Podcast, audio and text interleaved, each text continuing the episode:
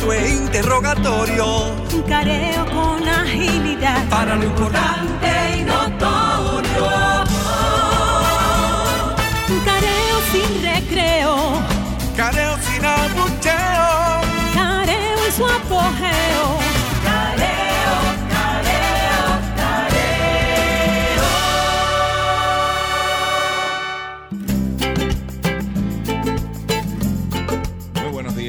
Dominicana. Soy José Eliseo Almanzar. Esto es Careo Semanal a través de Sol 106.5 FM y en YouTube, en el canal de Sol 106.5 FM, el canal también de Careo Semanal, dando las gracias a Dios porque nos permite estar aquí con ustedes y a ustedes que nos hacen el honor de escucharnos.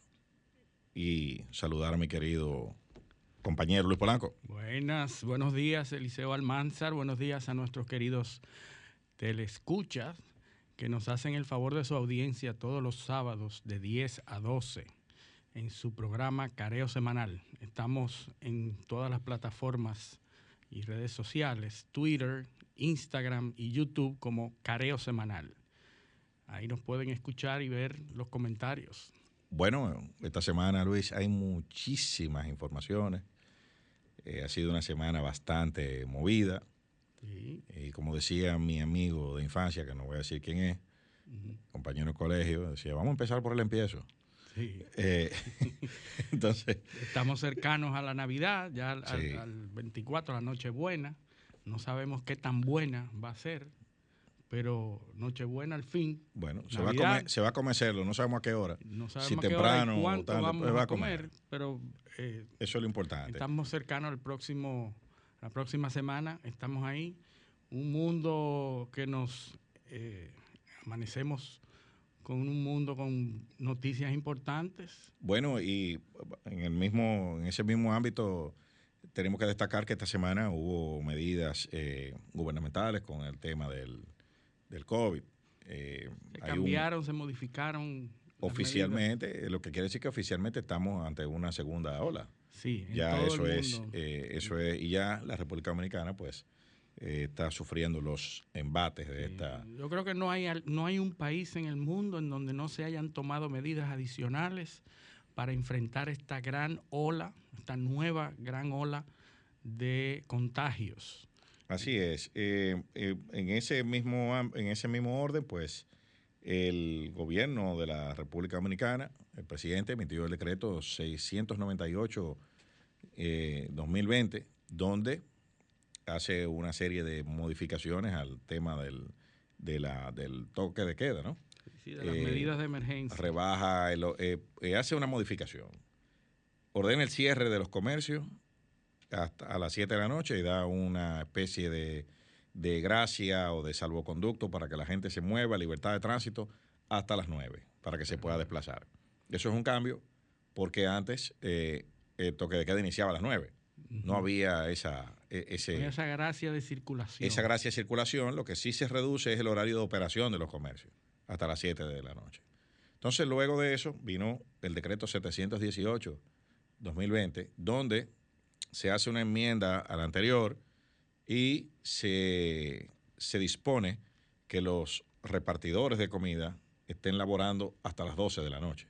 No, se amplía. Entonces, entonces ahí viene, si el negocio está cerrado de las 7, entonces, ¿cómo es que el que reparte la comida eh, anda hasta las 12 en la calle? No, ¿O es que el no. negocio puede seguir operando en takeout a lo mejor es para que el, el repartidor se vaya a su casa tranquilo. Pero, pero de- el repartidor vive en Dajabón, eh, porque son cinco horas eh, para que el hombre se mueva. Eh, pero bueno, eso es lo que hay. Eh, hay que... que hay que explicar y que hay que Hubo una explicación. instruir más allá de esa explicación que parecía como que no fue muy efectiva en la comunicación porque inmediatamente después de esa explicación tuvieron que dar más explicación. Eh, Exacto. El eh, evidentemente el decreto no se bastaba por sí solo. Sí. Y de hecho el, el proceso de emitir el decreto, explicarlo y emitir el otro, en eso nos pasamos tres días. Sí. Eh, o sea, una cosa que debió haber sido, eh, porque esto empezó mal el 15, que fue eh, esta semana, hace apenas cuatro días, se emite el decreto que entra en vigencia el mismo día 15. Sí. Que sí, que no, que los plazos, bueno, pero el caso es que entraba en vigencia el mismo día, cosa que yo no veo cuál era la necesidad de hacerlo así. Pues tú podías pues, eh, perfectamente emitir el decreto y ponerlo a entrar en vigencia dos o tres días después. Yo no veo cuál, era, cuál es el, el- el tema, pero se hizo así. Se hizo así. No, y la, y la, lo que queda de esto es que las medidas son aceptadas, son válidas, hay que modificarlas porque hay que tomar medidas para que poder enfrentar esta nueva ola. Eh, en todo el mundo se están tomando este, este tipo de medidas. Se este- está cerrando países como México, Panamá. España, Panamá, que cerró radicalmente en Navidad. Alemania. Alemania. Es decir, estamos observando el mismo comportamiento en todo el mundo. Es una pandemia, obviamente, Sí. y si es una pandemia eh, global, está pasando lo mismo. Y justamente eh, tenemos las noticias de que ya se ha comenzado a vacunar con las dos principales vacunas que han logrado la- eh, los permisos necesarios, la aceptación necesaria de las autoridades. La vacuna de Pfizer y la vacuna de Moderna. Son las dos que han obtenido las licencias de los organismos reguladores.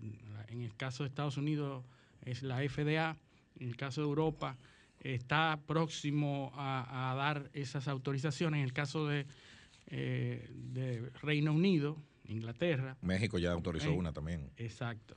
Eh, Brasil se, se- se pelea por, por las autorizaciones y quien incluso acaban de sacar una ley que permite que sea obligatorio el- el- el va- el- la vacunación, porque sabemos que en todo el mundo hay, como en todos los temas, personas que se oponen a la Los vacunación antivacunas. los antivacunas, un absurdo, pero que de alguna manera u otra existen los que creen que la Tierra es plana y, y tienen todo su derecho. Imagínense con qué no va a pasar con una vacuna que la gente común no entiende cómo es que funciona.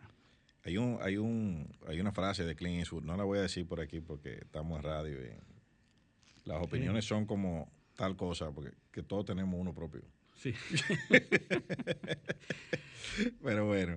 eh, Bueno, eh, en Estados Unidos se vacunó, siguiendo con el tema de las vacunas, porque para esas personas incrédulas se están buscando figuras que puedan decir, oye, si el vicepresidente de los Estados Unidos, si la, si la vocera de la Cámara de Representantes se la ponen, pues entonces no es, no es de temer, no es, no es de temer el asunto. Ya Mike Pence, el vicepresidente de los Estados Unidos, ya se puso su vacuna por televisión, eh, se lo puso Nancy Pelosi, se lo puso McConnell, que es el republicano, senador republicano. me preocupa que ningún joven se esté poniendo la vacuna. Bueno, es que, es que se está priorizando, Ah, ¿verdad? bueno. Se están priorizando, en Estados Unidos se están escogiendo y se priorizó de que los trabajadores de riesgo, los trabajadores críticos de la salud son los que se están priorizando. Ya en Estados Unidos se puso en, en, bueno, en Queens, se puso la primera vacuna a, a una trabajadora, la jefa de staff de las enfermeras. hubo gente que, hubo gente que, que criticó que era una afroamericana. una Que, que afroamericana. por qué, que por qué a ella. Eh, sí, una cosa que. La verdad que no, eh, ya se, ha- ya se han puesto alrededor de 20 mil vacunas en todo el mundo, según datos que se han expresado por las redes y por los eh, periódicos.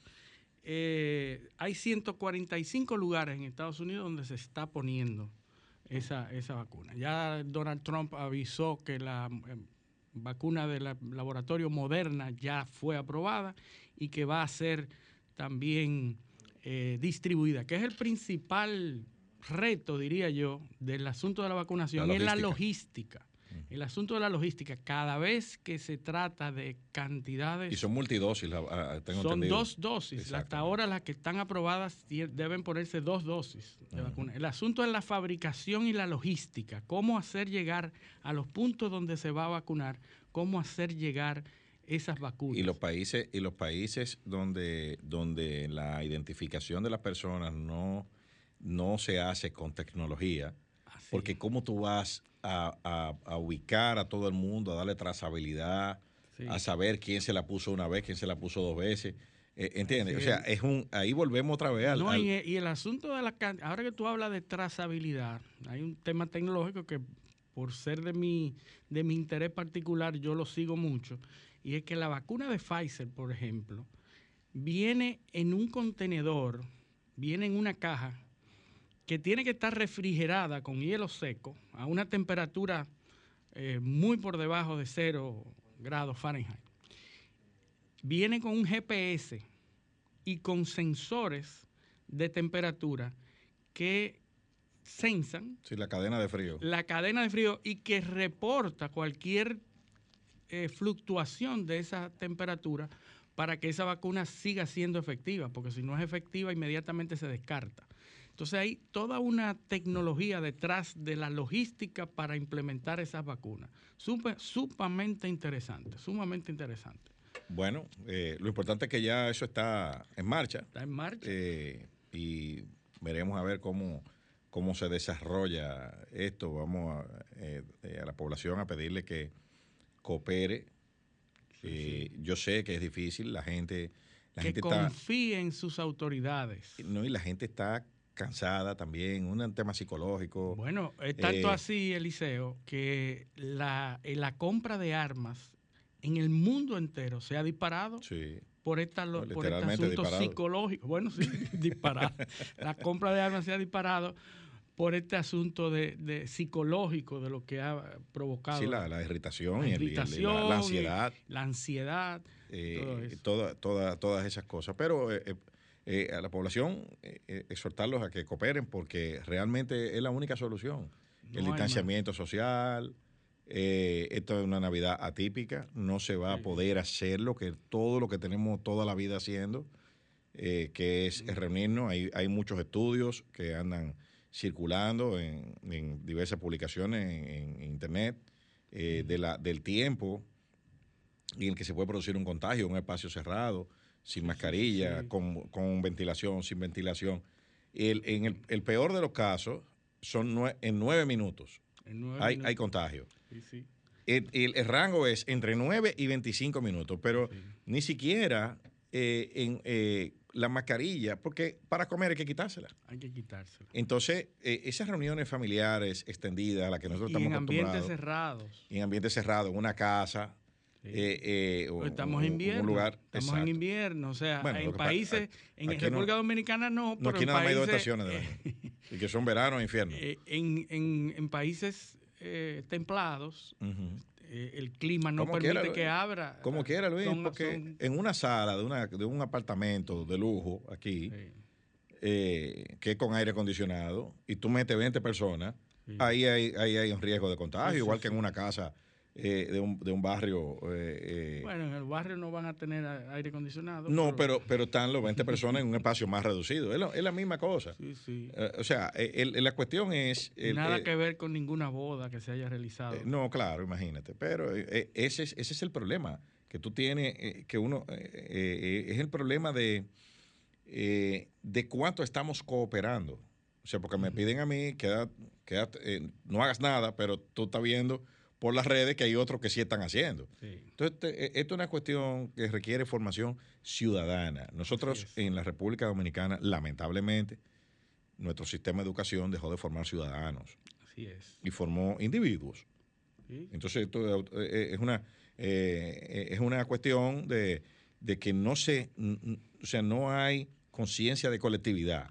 No es lo hay. mío y lo que a mí me Para conviene. ningún tema y los otros no. importante del mundo hay sen- ese, eh, sentido de colectividad. Es un contraentrenamiento, porque eh, el- el- nuestro, eh, esta- las generaciones eh, actuales están formadas en el individualismo. Cada uno tiene su misma, su pantalla, su teléfono, su cosa. y Yo voy a ver la tele, el- los programas cuando yo quiera, le doy en pausa y me voy, vuelvo y lo pongo en play. o sea, sí, sí. tú no tienes que adaptarte prácticamente a ninguna regla, ni negociar No, no, nada. Ni las redes eh, te, te motivan. Y todo es el- customizado. El Instagram es un culto a la personalidad y al egocentrismo.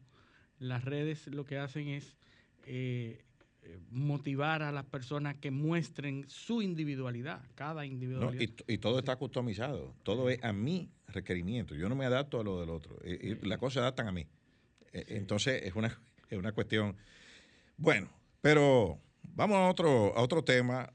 Eh, esta semana hubo un escarceo con un Eh, primero, no, lo más importante primero. Esta semana se celebró el 250 aniversario del nacimiento de Ludwig van Beethoven, Ludwig van Beethoven. uno compositor clásico eh, cuyas piezas todavía, 250 años después de su nacimiento, son las piezas más ejecutadas en, las, eh, en los recitales de música clásica. La tercera sinfonía de Beethoven, Heroica, es la pieza más ejecutada, se ejecuta según el, el- el- el Backtrack, que es un- una plataforma que da seguimiento a los temas de, de cultura eh, y, y de los temas clásicos. Un genio, Beethoven, definitivamente. Eh, se ejecuta en el 13%, es el compositor más ejecutado en el 2019, claro. Eh, Sí. Porque este año no, no, seguro. no- Cuatro o no cinco más tú le pones. La sinfonía número 3 es la pieza más ejecutada. El segundo, la segunda, la segunda obra de concierto son dos, segunda y tercera son dos obras de Tchaikovsky. La cuarta son las cuarta, la- las cuatro estaciones de Vivaldi, esa es mi Ah, sí. Vivaldi. Eh, y, y ahí siguen, la- eh, hay dos piezas de Brahms, Mendelssohn, el- es la décima. Pero la, la- la número uno es la tercera sinfonía de Beethoven. En el 13% de todos los recitales clásicos del mundo. Increíble. Una persona que 250 tiene- años que cumple después. 250 años. Entonces, eh, eh, evidentemente, ese, esto es un, un- una, un índice Increíble. que le dio seguimiento a 20.535 conciertos de, música clásica, eh, donde hubo 10.000 óperas y 4.000 recitales de danza. Impresionante. Es impresionante. Y, y una persona, un músico, un artista que compuso las últimas obras completamente sordo. Claro, la novena sinfonía, que fue, Beethoven murió en, en 1827, me parece que fue, 1826. La novena sinfonía fue compuesta en 1824. Beethoven quedó sordo en 1817.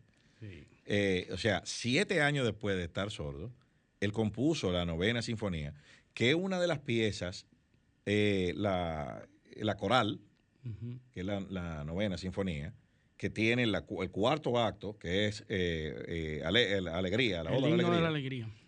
Esa es una de las piezas. tú compartías, compartíamos un dato Sí, una de las más adaptadas de las más a adaptadas otros géneros. O sea, Exacto. las piezas más revolucionarias de las que Beethoven compuso, la tercera y la novena sinfonía. Eh, la tercera sinfonía, 48 minutos, era un escándalo en ese momento. Fue la, era, eh, eh, lo- los, los compositores clásicos de la época se escandalizaron por, el, por la, la longitud de la sinfonía, pero la novena dura una hora y pico.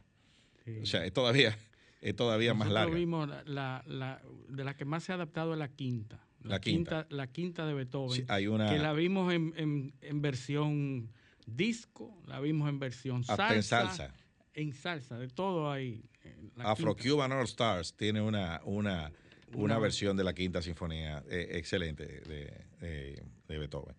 Pero eh, la, hubo en, 19 en el 88, la, la- creo que la Orquesta Sinfónica, eh, la Filarmónica de Londres, creo que fue, que grabó una, porque encontraron unas, unos acordes de lo que sería la décima La- sinfonía de Beethoven, que no, eh, No eh, llegó a hacerla. no llegó a, a hacerla, quedó, quedó inconclusa. Pero a 250 años de su muerte, sigue siendo un referente. Hay muchísimos escritos filosóficos de la, la influencia de, de la, el, el aspecto filosófico de la música de Beethoven. música. Eh, es tremendo, o sea, eh, Interesantísimo, muy interesante. Y el asunto es que en, la, en las, nuestras sociedades hemos abandonado ese tipo de seguimiento y a la gente no le No, importa aquí- mucho. aquí- y precisamente aquí creo que al final del programa podemos hablar mucho con nuestro invitado Claro. que viene hoy, que es el poeta, arquitecto y lingüista José Enrique del Monte, que estará acompañándonos en la última parte del programa.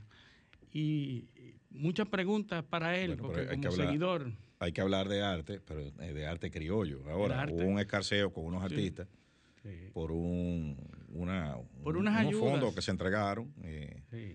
eh, vimos que el promotor de Chicho Severino Sí, se eh, quejó. se, se quejó porque no fue tomado en cuenta. Mira cómo nosotros Injusto, vamos de injusto. Beethoven a Chicho Severino. Sí, justamente. Estamos hablando justamente. casi de lo mismo. Es casi lo mismo, es música. Música. Cosas, sí. Chicho Severino, autor de eh, la pieza muy famosa, Quien va a caer un hoyo no lo ve. Sí, eh, Eh, y también el que le, del que le debo que se aguante. sí. Esos son de los grandes Son temas. piezas, poe- eh, de literatura. Bueno, poética. el, el manager de Chicho Severino, eh, su representante, dice que Chicho Severino es un cantante pobre que tiene 20 hijos 20 hijos. y que debió haber sido incluido en el millón y pico de pesos que le entregaron a cada, a cada artista. Eh, que primero era una contratación para una fiesta y luego resultó que era una donación Era bueno. eh, solidaria. Sí, una donación Mira, solidaria. todo el mundo hubiese y querido medio. estar Bueno, en pero- esa lista. Oye, pero yo hubiese sabido eso y toco aunque sea la güera. Eh, pero bueno, ahí eso fallaste, ahí fallaste, te dedicaste Fallé, a estudiar fallé. Qué derecho, cosa tan grande. y a hacer doctorado y Ujú. entonces te equivocaste. Claro. Bueno, pero nada. Bueno, le dieron a Mozart, Sí. pero no a Wolfgang Amadeus Mozart. A Mozart la para fue que le dieron. Ah, bueno. Pero es un Mozart, ¿no? Eh, Entonces, eh, yo creo que tenemos que irnos a, a una una pausa ahora. pausa, Vámonos sí. a una pausa y venimos con eh, otros temas de interés. Esto es Careo Semanal. No le cambien. Careo con habilidad, encuentro e interrogatorio. Un careo con agilidad. Para lo importante y notorio.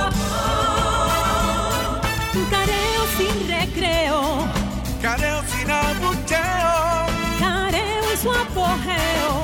Careo, careo, careo.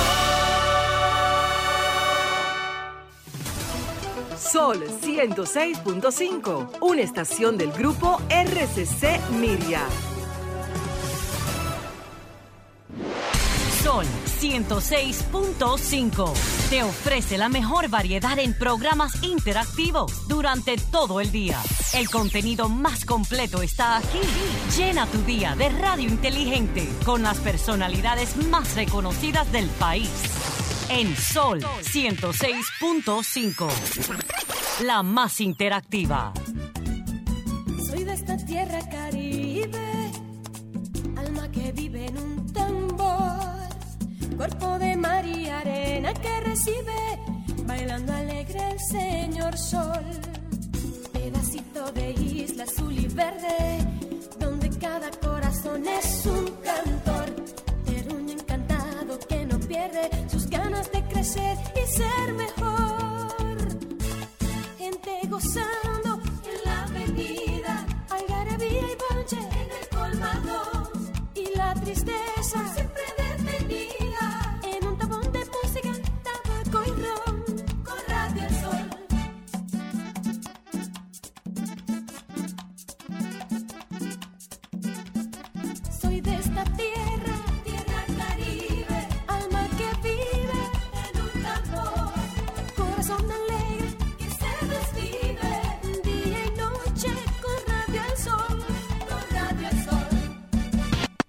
www.solfm.com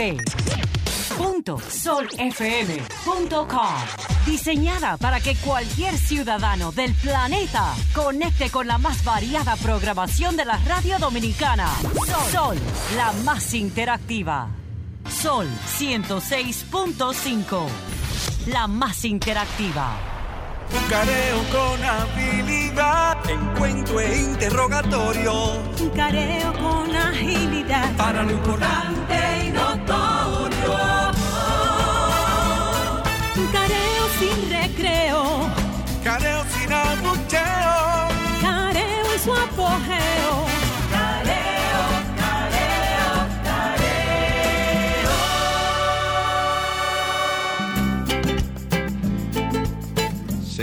Espacio Careo Semanal. Recuerden que pueden vernos en YouTube, en el canal de Sol 106.5 FM, también en nuestro canal Careo Semanal y en nuestras redes sociales, Instagram, eh, en Twitter y en Facebook, Careo Semanal. Bueno, eh, Luis, tenemos que hablar de los temas, de los temas económicos. Esta semana hubo noticias importantes. Eh, hubo primero la publicación del reporte preliminar de la CEPAL de la economía latinoamericana eh, en sentido general. Y ahí hay eh, unas previsiones eh, importante. Sitúa la, la caída del Producto Interno Bruto para la República Dominicana en un 5.5%. Eh, y tiene una previsión de crecimiento de 5% para el año próximo. O sea, quiere decir que al final del año próximo habremos perdido 0.5% haciendo el balance del Producto Interno Bruto. Eh, habla también de los niveles de endeudamiento y nos coloca ya en la franja de cercana al 70% del la- endeudamiento La con relación crítica. Producto Interno Bruto. Ahora, luego de eso vino una, una explicación del Banco Central. Eh, publicó un documento donde hace unas precisiones, unas puntualizaciones eh, sobre la deuda. Eh, y, tam- y se apoya en las, eh, en las conclusiones de las tres calificadoras de riesgo más importantes, Moody's, Standard Poor's y Fitch Ratings. Eh, primero, le, da, le otorga buenas notas a la República Dominicana. le otorgan las tres. Le mantiene la calificación de nivel el- de los, a los títulos o los bonos de República Dominicana, lo cual es muy importante porque nos permite negociar en condiciones preferenciales en los mercados internacionales. Ahora hay dinero barato en el mercado, hay liquidez y la República Dominicana está eh, accediendo a esas eh, facilidades y está logrando eh, negociaciones en, en- en- en condiciones más Sí, ventajosas. porque lo más, lo, lo más importante en el mercado de valores es que tú tengas una- un buen rating. Sí. Que, que esté bien valorado tu, tu capacidad de repago de eso. Entonces, que es más o menos la misma, la misma línea. El Banco Central explica que el aumento de la, del endeudamiento es una tendencia mundial Correcto. eh, y que aquí se ha hecho de conformidad con las recomendaciones de los organismos internacionales y lo, y lo que es la práctica a nivel mundial, que es endeudarse para mantener, primero, para preservar la salud, para fortalecer los sistemas de salud y la capacidad de respuesta ante, el- ante, ante la pandemia, y también para mantener la capacidad de consumo de la gente, mantener la economía eh, con, con los mayores niveles de dinamismo posible. Entonces, ahora bien, en el informe del Banco Central hay unos datos que eh, deben mover a preocupación, porque es lo que dicen las tres calificadoras de riesgo. Se necesita que el sistema fiscal dominicano sea sostenible. Sí, sí, una La aceleración de la, del endeudamiento fruto de esta coyuntura ha llevado a que esto sea ya Más inminente. más, y, o sea, no, no se puede postergar más, más impostergable. Eh, se habla aquí en este, en este informe 9.9%. Dice, eh, voy a leer textualmente para que no se me escape nada. La crisis generada por la pandemia podría colocar el déficit del sector público no financiero por encima del 9% del PIB en 2020 debido a las medidas tomadas, las cuales han sido siguiendo junto al resto de la economía mundial las recetas de los organismos internacionales de financiamiento de endeudarse para hacer frente a la crisis sanitaria y salvar vidas. O sea, estamos hablando de 9% del Producto Interno Bruto. Podría terminar. Entonces, eso es grave, muy grave, porque eh, se está hablando en el presupuesto que se está aprobando en el Congreso, que se acaba de aprobar, de llevar ese déficit a un 3%. Para que eh, quienes nos están oyendo tengan una idea, según este mismo documento del Banco Central, la media de déficit era 2.1% antes del, del escenario pandemia. Y, se, y podría terminar en un 9. O sea, eso es casi cuatro veces en un año. Y entonces se plantea reducirlo a un 3 en, en meses. Eso para mí, y y lo, lo dijimos aquí el día que lo... Para mí esa meta es irrealizable.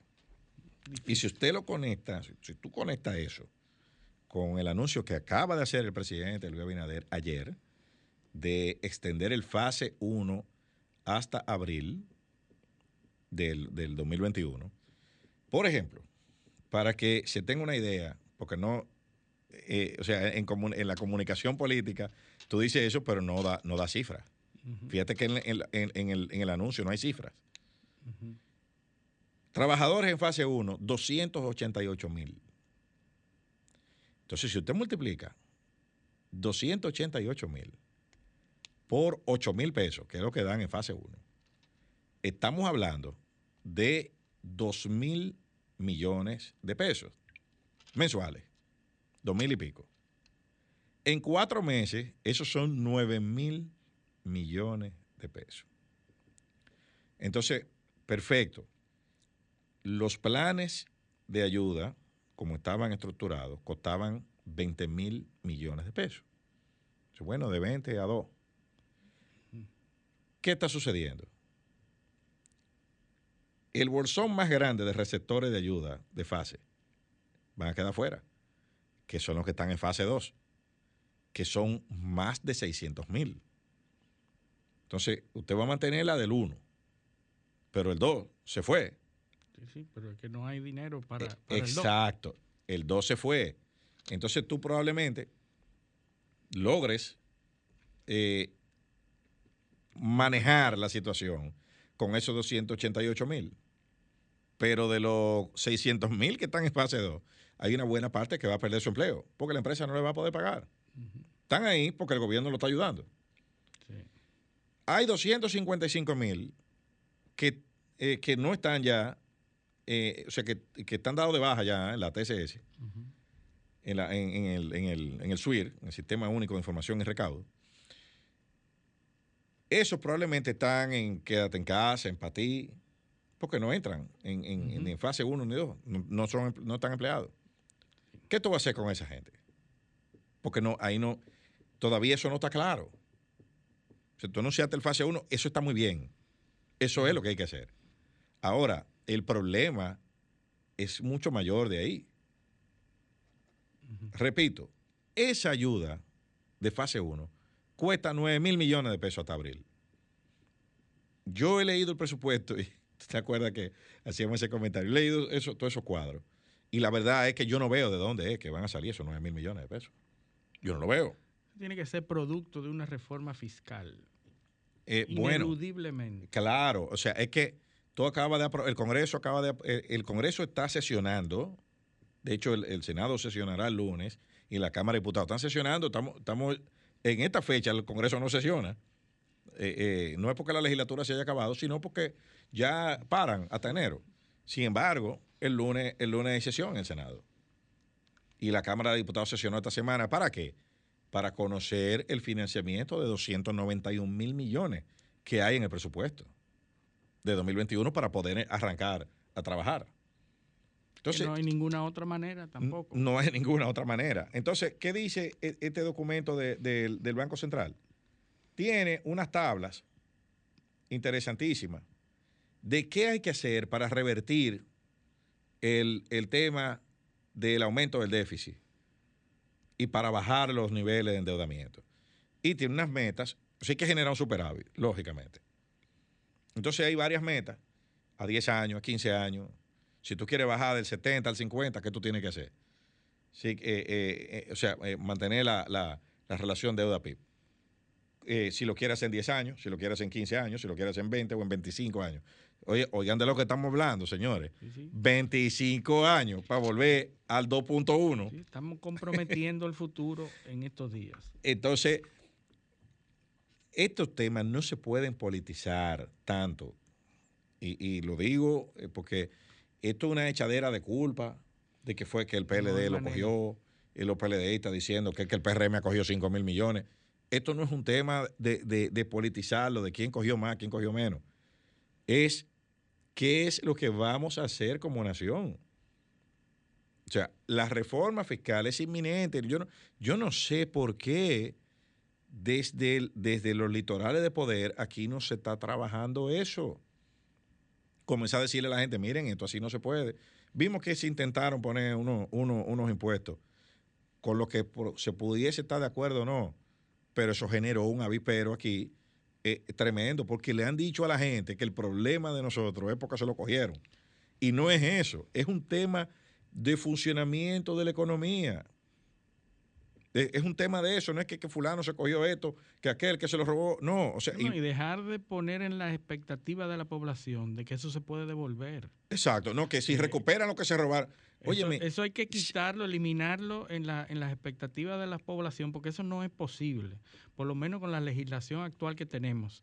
Ahora, eso no quita que la gente quiera que las Justicia. personas justicia Claro. y que haya eh, ¿y quién se va a poner a eso? Nadie. accountability. Nadie, óyeme, nadie se va a poner, claro, pero son los mensajes que tú mandas. Sí, sí. Tú tú estos tiempos requieren que haya consenso entre todos los partidos y entre todas las personas, entre todos los profesionales de la economía, que haya un consenso para que la población reciba, que no sabemos nosotros nada de eso, de números, que entendamos a las personas que nosotros le tenemos confianza como profesionales, que oigamos lo mismo, que estemos todos claros de que eso es lo que hay que hacer. porque no es solo legalidad, es legitimidad. Legitimidad. es lo que, es lo que se necesita. Entonces, tú no puedes mandar esos mensajes mientras algunos personeros, autoridades, están haciendo otra cosa. Eso, yo, yo eh, eh, ayer decía, yo no voy a hablar de eso de los, de, los, de los artistas, porque ya eso se ha hablado suficiente, pero lamentablemente tengo que referirme a ese tema, porque no, mira, olvídate de, que, de, de- de lo que pasó. Es lo que eso está mostrando es una falta de control en la administración pública grave, muy grave. Lo que aquí se había avanzado en, en control del gasto, en controles administrativos, se acaba de, acaba de quedar demostrado que todo eso se fue a la porra. Bueno, eh, lo que pasa es que eso no es una, una situación terminada. Y, y hay, y hay que esperar y tener confianza en que las autoridades van Ojalá. a retomar y que van a organizar eso y que va, y se van a entender con ese tipo de procedimiento que ya está Sí, establecido pero vamos a ver una cosa. para que para que la población comience a, a tener confianza en las autoridades y que Luis, entendamos antes- que esas decisiones son las correctas. Hace seis meses, en el Estado Dominicano, para usted contratar un servicio, sacar un pago, que fue lo que se hizo ahí, había que hacer unos procedimientos. ¿Entiendes? O sea, una unidad de control interno, de Contraloría, supervisaba esa operación dentro de la institución, tesorería hacía un libramiento, se pagaba. ¿Qué pasó ahora? Ahora no se hizo nada de eso. Ahora ven, ven aquí un cheque. ¿Y dónde están los soportes? ¿Dónde, está, ¿Dónde subieron eso? ¿Cuál es el número de expediente de ese desembolso? ¿Y tú sabes por qué no hay nada de eso? Yo, es fácil. Es fácil. Mira la respuesta de las autoridades. ¿Cuál ha sido? No han enseñado un papelito de eso. Nadie ha publicado ni media información. No, el proceso, el expediente, el número tal, lo, subieron en un portal. No. ¿Qué han dicho? Bueno, que yo, que es una ayuda, que, eh, ¿entiendes? Sí, sí. Eh, óyeme, compras y contrataciones públicas, Carlos Pimentel, que está haciendo un gran trabajo ahí, pero demostró, se demostró que la capacidad de supervisión hay que mejorarla. Porque tú no puedes ir después que hace que la, cuestión. Es antes. Se supone que tiene que haber un sistema de alerta que detecte todo eso y puede inmediatamente eh, eh, reaccionar. Pero no, después, después que sale en la prensa y todo el mundo dice lo que quiere, entonces eh, sale él. Dice, no, espérate, eso, eso está mal. Pero ya los cheques estaban entregados. Pero fíjate que tú estás hablando de eso y tú estás hablando de los procedimientos. Pero lo que tú oyes en la, en la radio, en los medios, no es que hubo un- una violación a los procedimientos, sino que dejaron gente fuera. Esa- exactamente. Eso es lo que se está hablando, Eliseo. Y hablábamos de Checho Severino ahorita. Es decir, nadie está hablando de que se violentaron procedimientos, que eso debió Sí, haberse eso- hecho de una manera, grave. que la documentación, que los niveles de supervisión, eso lo está hablando tú. Eso pero la grave. población lo que está diciendo es por qué dejaron fuera a los actores, Eso es por muy dejaron grave fuera porque fulano. la semana pasada, fíjate, y, y mira lo que tú dices, mira qué importante es. Aquí hace dos semanas la gente se pasó un fin de semana viendo, viendo las audiencias. Sí. ¿Y qué era lo que le decían a esos imputados? Eso mismo. Eso mismo. Por eso está preso Fernando Rosa.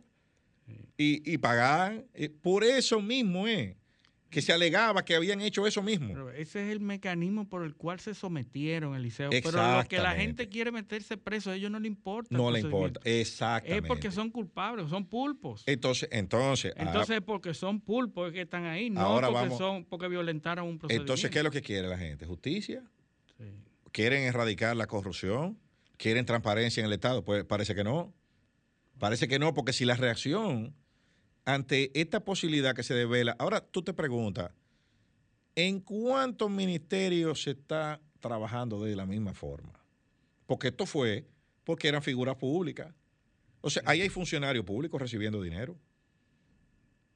¿Entiendes? Gente que no, que no. eh, O sea, ¿qué es lo que le dicen, a, por ejemplo, a uno de los imputados? Alexis, me- ah, no, que usted hermano presidente.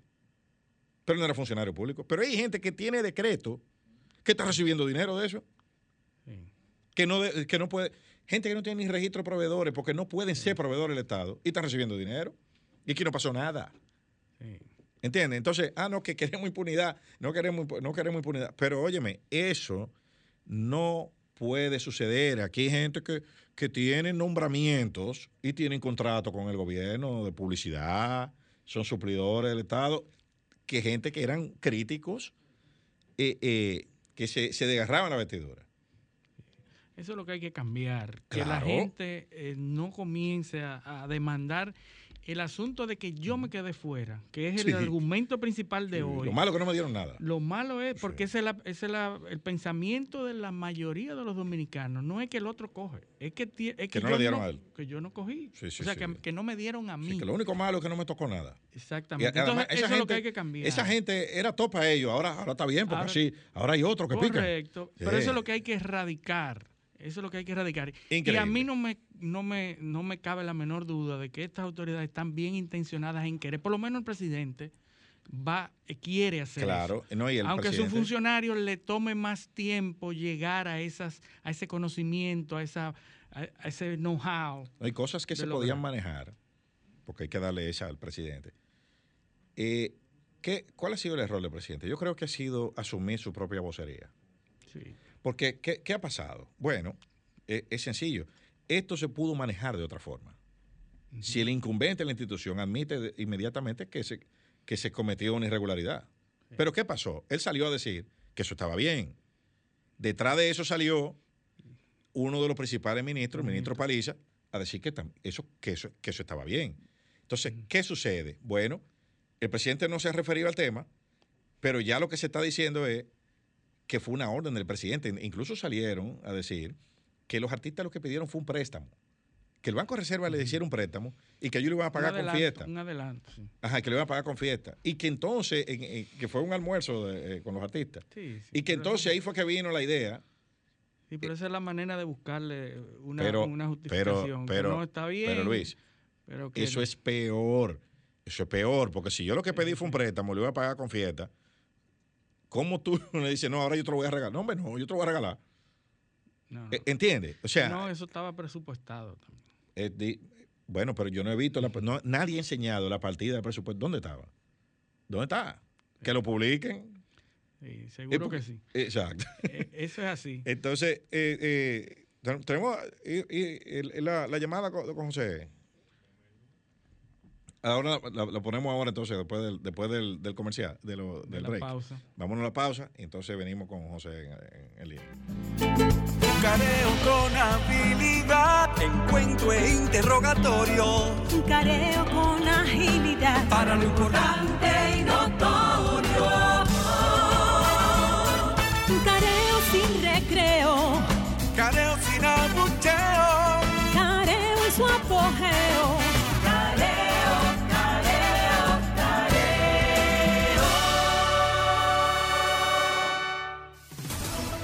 Sol 106.5, una estación del grupo RCC Miria. ¿Quieres sintonizar a Sol desde tu móvil? Descarga ahora la nueva app de Sol. Búscala en tu Google Play o App Store. Sol 106.5, también en tu dispositivo móvil. Somos la más interactiva. Sol 106.5 te ofrece la mejor variedad en programas interactivos durante todo el día. El contenido más completo está aquí. Llena tu día de radio inteligente con las personalidades más reconocidas del país. En Sol 106.5. La más interactiva. So- somos interacción. Somos radio. So- somos Sol. La más interactiva. Toma mi abrazo que te doy. Toma mis canciones de amor. Toma lo mejor de mí y guárdalo en tu corazón. Para que vivamos juntos bajo este mismo sol. Sol 106.5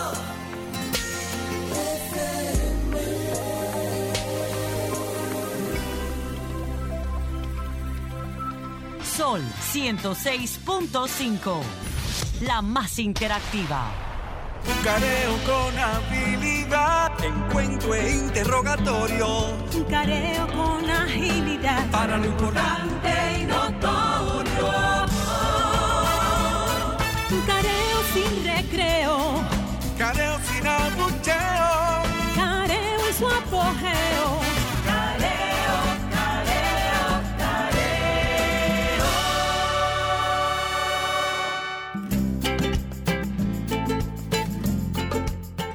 Su espacio Careo Semanal por Sol 106.5 FM en YouTube, nuestro canal de Sol 106.5, el canal de Careo Semanal. También en nuestras redes sociales, Instagram, eh, Twitter y Facebook. Tenemos a- en línea a nuestro, Nuestro compañero José del Castillo. Bueno, muy buenos días. Eh, pues estoy en medio de, de la sesión que se está celebrando por la plataforma Blackboard eh, para la celebración eh, por primera vez eh, virtual del noveno Congreso eh, Joaquín, José Joaquín Vidó Medina del Partido de la Liberación Dominicana. Pues estamos eh, participando en nuestra calidad primero de miembro del Comité Central del Partido de la Liberación Dominicana eh, y segundo eh, como enlace del municipio cabecera de la provincia de Barahona, el municipio Santa Cruz de Barahona. Eh, queríamos eh, primero dar las excusas de por qué no estamos en el día de hoy en el programa y que concomitantemente con la transmisión del programa pues está dando este, este proceso y segundo pues eh, darles un poco de primera mano lo que está ocurriendo en el seno de esta de esta convocatoria no que se dio apertura a la plenaria en el día de hoy. La plenaria es un espacio donde se van a discutir eh, y aprobar porque ya el proceso de discusión se ha dado eh, en los últimos eh, meses del inicio del Congreso, de toda la de los, de los contenidos eh, que van a formar parte de los 13 temas que se están discutiendo en el Congreso, la declaración de principios, los nuevos estatutos del Partido de la Liberación Dominicana, la definición de la línea organizativa, eh, la discusión de la relación entre el partido, la sociedad y la tecnología, la comunicación estratégica y el uso de la tecnología de la información y la comunicación, el sexto tema que hemos venido discutiendo, el tema de ética y disciplina partidaria, el séptimo de formación política, el octavo es la participación de los dominicanos en el exterior y el desarrollo, el noveno es juventud, participación e inclusión, la política, el, tema número 10 son las políticas de igualdad y equidad de género, el 11 es el poder congresual y las iniciativas legislativas, el 12 la relación con los gobiernos locales y el desarrollo sostenible y finalmente el tema número 13 que es el tema de medio ambiente y cambio climático. Esta parte es la parte teórica, ¿no? Que precede lo que atrae más a la gente y lo que la gente más el eh, seguimiento le da, que es eh, finalmente lo que va a ocurrir ya, entendemos que entre enero y febrero, es la elección de las nuevas autoridades partidarias. En el caso nuestro tenemos una posición que quizás se puede considerar disruptiva, pero es un llamado a una renovación de los pies a la cabeza, una transformación total de esta organización partidaria, eh, que no solo eh, podamos reconectarla con la sociedad dominicana, como decía yo esta semana, eh, hablar el mismo idioma que está hablando la sociedad dominicana en estos momentos, en esta coyuntura histórica, sino también, evidentemente, la integración y conformación de una nueva camada que pueda combinar la experiencia acumulada en la dirigencia de la organización con un nuevo rostro o con nuevos rostros eh, para dirigir esta organización política eh, que evidentemente ha aportado bastante eh, y para eso, vuelvo y repito, solamente hay que evaluar de manera fría los números, las estadísticas, los aportes en materia de política pública que ha aportado durante sus gestiones eh, el Partido de la Liberación Dominicana, a pesar de que ahora, sin lugar a dudas, debo reconocer que nos encontramos en una de las crisis eh, políticas e institucionales más profundas que ha vivido el Partido de la Liberación Dominicana, diría yo, que desde su fundación, en el año 1973. Eh, también aprovechar el momento para, pues, solidarizarnos con la familia y como partido, con la institución partidaria por la muerte de la viuda del profesor Juan Bosch, doña Carmen Quiriello, eh, viuda Bosch, eh, que ha fallecido en el día de hoy a la edad de 105 años, eh, un, verdadero tronco de mujer, pero lamentando evidentemente su pérdida de esta mujer extraordinaria que compartió desde el año 1943, me parece, eh, su vida con el profesor Juan Bosch. José, ¿y cuál es el ambiente? ¿Cómo tú ves la, la dinámica, las discusiones? Eh, ¿Hay una hay una real voluntad de, de llegar a puntos eh, de armonizar y de, y de relanzar? O, tú ves resistencia? ¿Cómo, ¿Cómo tú ves ese proceso? Bueno, hay de todo, lo que tú has mencionado porque evidentemente es un partido eh, donde confluyen eh, muchas voluntades, eh, uno de los partidos más grandes del sistema político nacional, que hoy está en una crisis. La crisis genera disrupción, genera transformación, genera, reclamos de una parte y resistencia de algunos otros. Eh, eso, es, eso es natural, de los que se sienten amenazados, de los que pudiesen ser desplazados, de los que tienen ideas quizás eh, muy arraigadas y que resisten al cambio. Pero eh, lo cierto es que lo que yo he podido vivir y lo que estamos viviendo en el PLD, primero es mucho entusiasmo con el noveno Congreso, porque es la vía de nosotros sacudirnos de la, de la derrota electoral y, de la crisis que eh, de alguna forma ha devenido a raíz de la derrota electoral y los cuestionamientos y los ataques. Eh, y es como el niño en la escuela, eh, cuando hay una pelea que se cae, que todo el mundo le entra a golpes porque lo ve en el suelo y lo ve ¿verdad? en una posición de debilidad. Así ha ocurrido un poco con el Partido de la Liberación Dominicana. Hemos cometido errores, evidentemente eso eh, fue parte o ha sido parte del Congreso, del proceso de evaluación, de diagnóstico, de reflexión eh, sobre cómo redirigir esta organización política. Eh, pero debo decirte que en todos los municipios, en todos los distritos, en todas las provincias ha habido un trabajo arduo durante los últimos meses. Esta plenaria se celebra en el día de hoy de manera virtual, evidentemente por la situación sanitaria, pero luego de un gran trabajo de un documento de casi 400 páginas donde se ha recogido todas las opiniones, eh, los planteamientos y las propuestas de los diferentes organismos del Partido de la Liberación Dominicana. Se hizo inicialmente el levantamiento de, los presidentes de, de comité de base, o sea, decir, la depuración del padrón de presidentes del comité de base. Eh, el Partido de la Liberación Dominicana está prácticamente, eh, eh, diríamos, en su mayor parte se mantiene intacto, aunque evidentemente también hemos, hemos tenido excepciones, como todo el mundo sabe, desde que se inició en octubre del año pasado.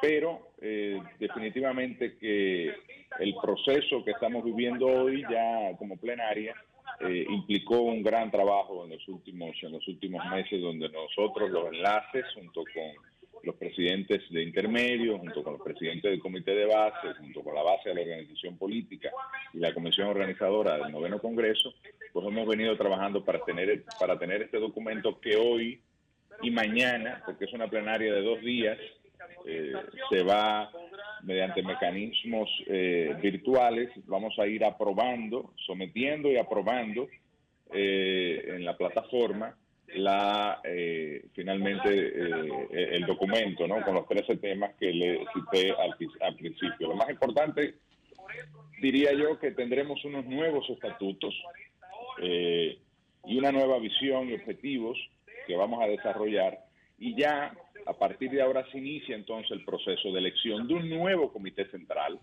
que yo aspiro a que sea un comité central inclusivo, eh, donde haya mucha juventud, donde haya muchas mujeres eh, y bueno, hombres también, eh, dispuestos a impulsar esta organización política, a renovar esta organización política.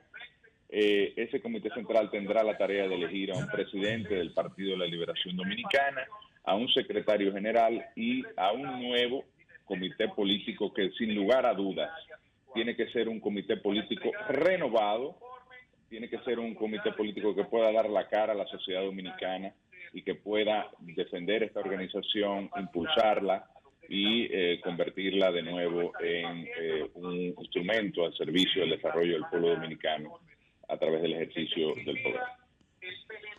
José, eh, definitivamente que la población en sentido general lo que se pregunta es cómo recibe el partido a lo interno estos procesos de sometimientos que ha venido viendo durante las semanas pasadas ¿Cómo lo asume?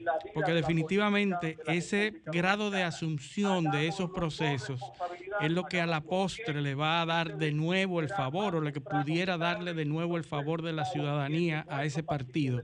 Pero si lo asume como ataque o si no lo asume como algo, como un error del partido, definitivamente es que la población va a seguir eh, rechazando al partido porque todos vemos, como yo como ciudadano normal, eh, común, veo que la principal, el principal rechazo radica en la corrupción, en el, en el tema de la corrupción porque no hay ningún otro tema que provoque más rechazo en el partido que el problema de la corrupción.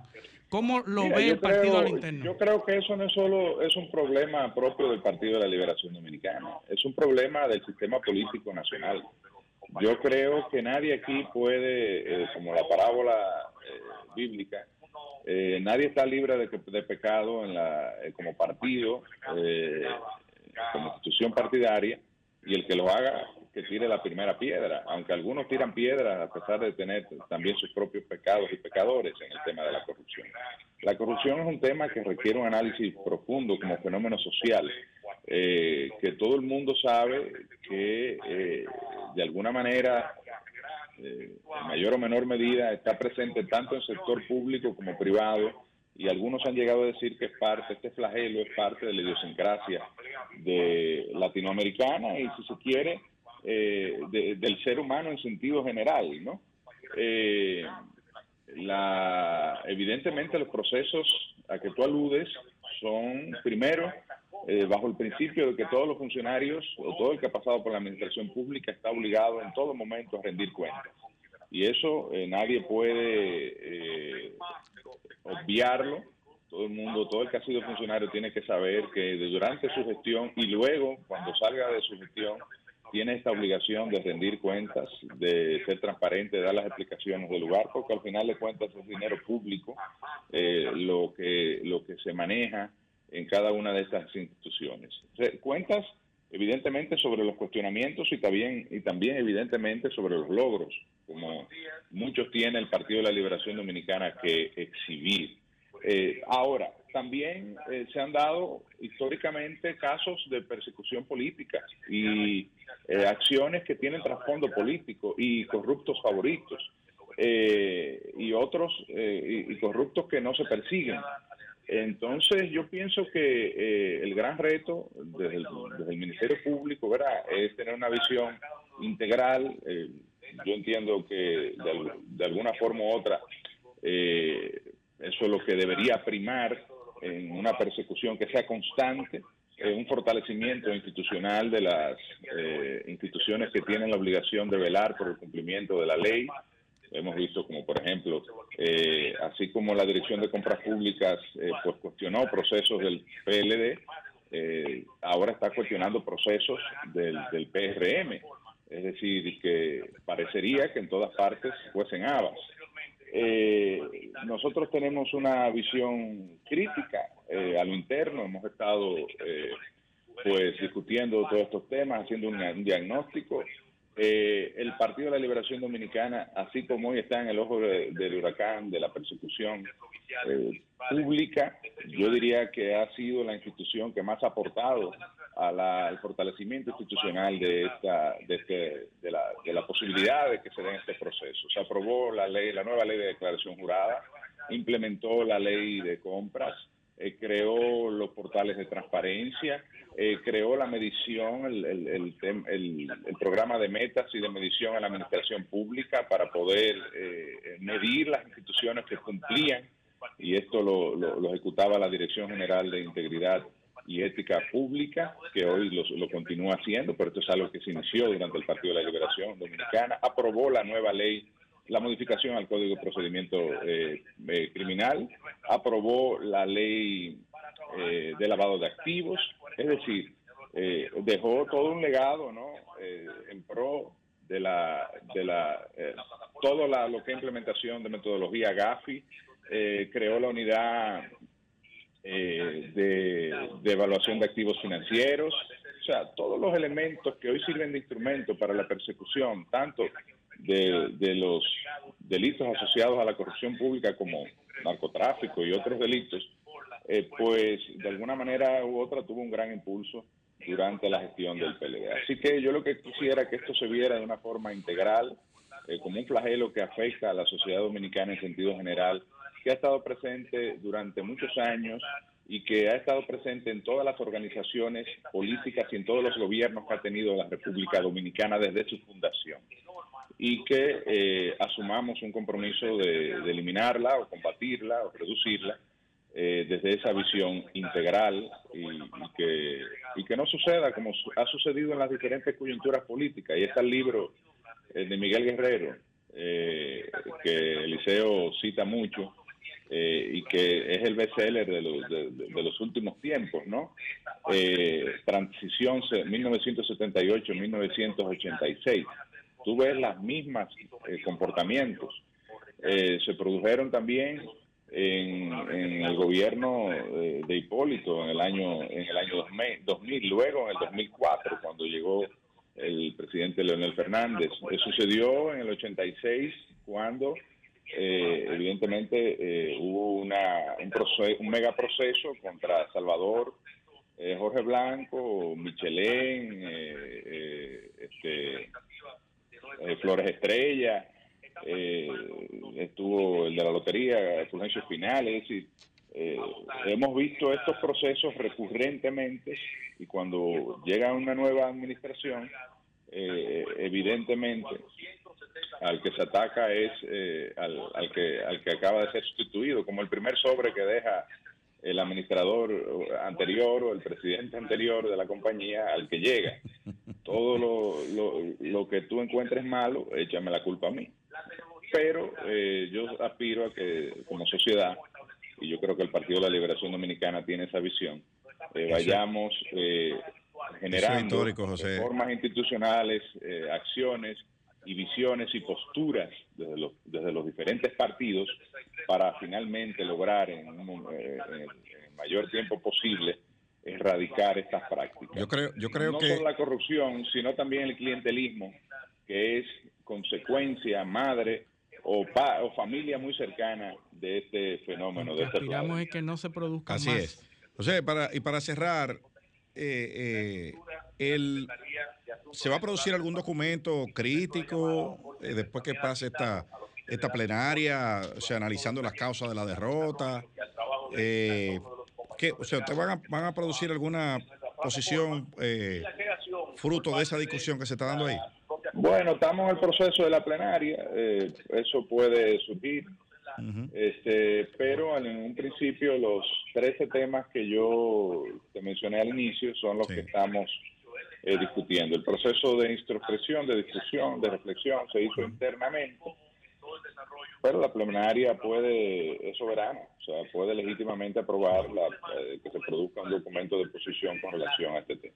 Bueno, pues te dejamos que siga tu labor partidaria y decirte que eh, como reflexión final sobre lo que dijiste, que eso es un tema histórico.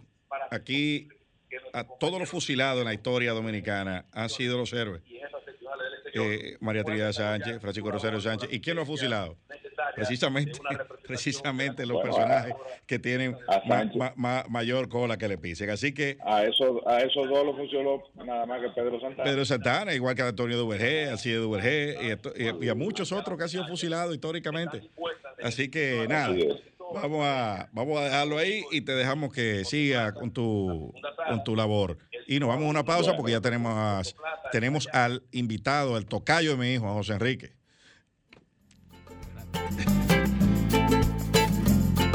Careo con habilidad, encuentro e interrogatorio. Careo con agilidad. Para lo importante y notorio.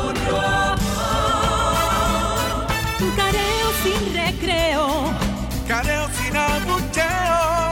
Careo en su apogeo. Careo, careo,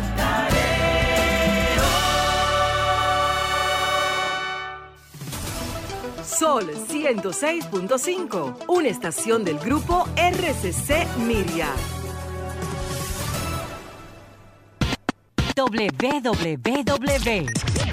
www.solfm.com Diseñada para que cualquier ciudadano del planeta conecte con la más variada programación de la radio dominicana.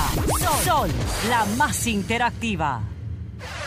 So- somos interacción. Somos radio.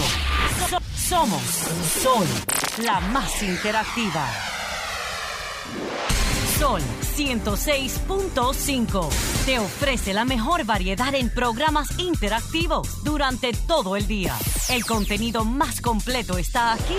Llena tu día de radio inteligente con las personalidades más reconocidas del país. En Sol 106.5, la más interactiva. ¿Quieres sintonizar a Sol desde tu móvil? Descarga ahora la nueva app de Sol. Búscala en tu Google Play o App Store. Sol 106.5. También en tu dispositivo móvil. Somos la más interactiva. Sol 106.5, la más interactiva. Careo con habilidad, encuentro e interrogatorio. Careo con agilidad. Para lo importante y notorio. Careo sin recreo. Careo sin abucheo. Careo en su apogeo.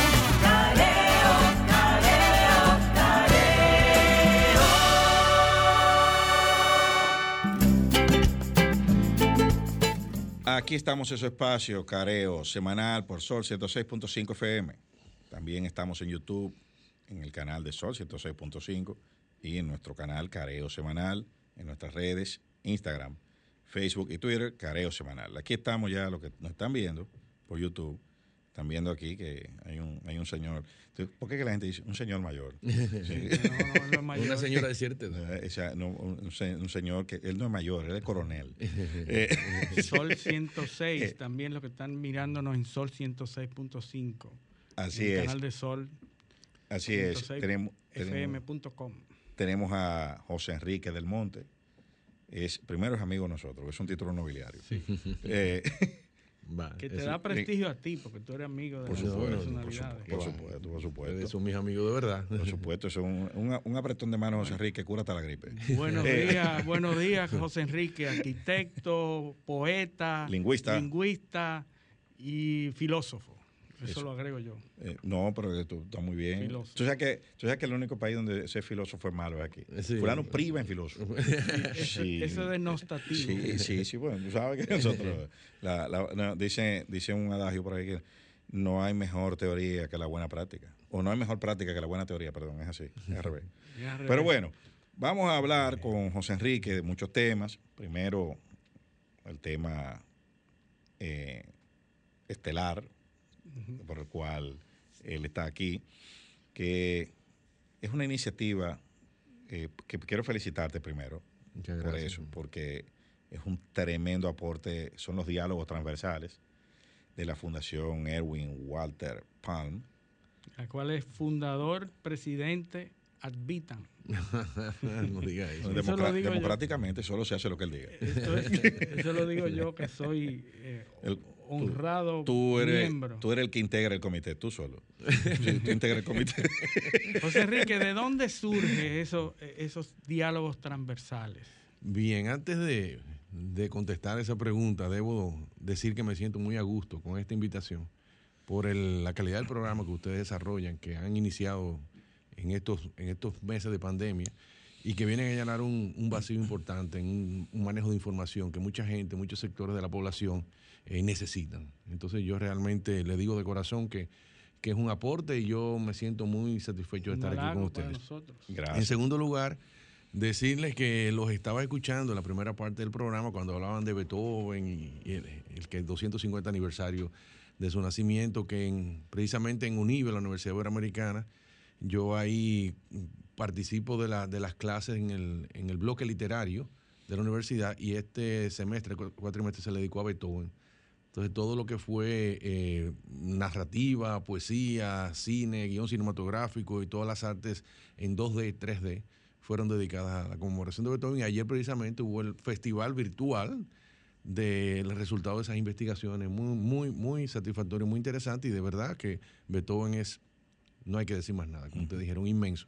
Y un dato tecnológico que a Luis le va a gustar mucho, y, de- y él lo sabe, que cuando se inventó el CD, eh, la capacidad del CD era 74 minutos 33 segundos Correcto. y es sencillamente porque esa es la que para que cupiera completa la novena sinfonía de Beethoven. Increíble. no Entonces ese ha sido el estándar, o sea, imagínate hasta Wow. dónde llegamos que la tecnología se fue por ahí. Bueno, pero en, en relación a los diálogos transversales, los diálogos fueron consecuencia del de el encerramiento obligatorio que nos vimos en principio de la pandemia, y digo en principio porque de alguna forma ya hemos estado más relacionados con, la, con salir de las casas, pero recuérdense que nadie se atrevía a salir. Había un, un Desconocimiento. temor, Encierro, un temor y un encierro. desconocimiento. Y entonces una de esas mañanas, que todo, nadie estaba en trabajo, pero era un martes, un miércoles, hicimos una reunión de los miembros de la fundación y, y- y la chispa fue, pero vamos a aprovechar el talento que, que tenemos los, los miembros aquí de la fundación en diferentes áreas para dialogar. Y fue para nosotros. El primero que hicimos, el primer diálogo, fue en un encuentro para nosotros con el, con el arquitecto Eric Michelén Estefan, donde nos dio un poco una visión positiva en medio de la pandemia. Entonces fue tan aleccionador ese mensaje de, de Eric que yo ahí tomé la decisión, y digo yo porque... Que, que es un porque- experto Ajá. teólogo Sí, un experto teólogo. Que sabe Eric es Además de arquitecto. brillante. Un saludo por esta vía, que seguro nos estás escuchando. Y yo dije, bueno, pero esto no puede quedarse entre nosotros, vamos a compartirlo. Entonces lo que hicimos fue ir abriendo el espacio. En principio fue muy, fue así, dos o tres amigos, pero le dimos carácter. Le dimos carácter, como tú dijiste en, la pausa, o sea, ponernos serio. Vamos a ponernos serio, vamos a producir eso. Y ahí contamos con el apoyo de Luis José Polanco, Luipo, para la parte tecnológica, como siempre.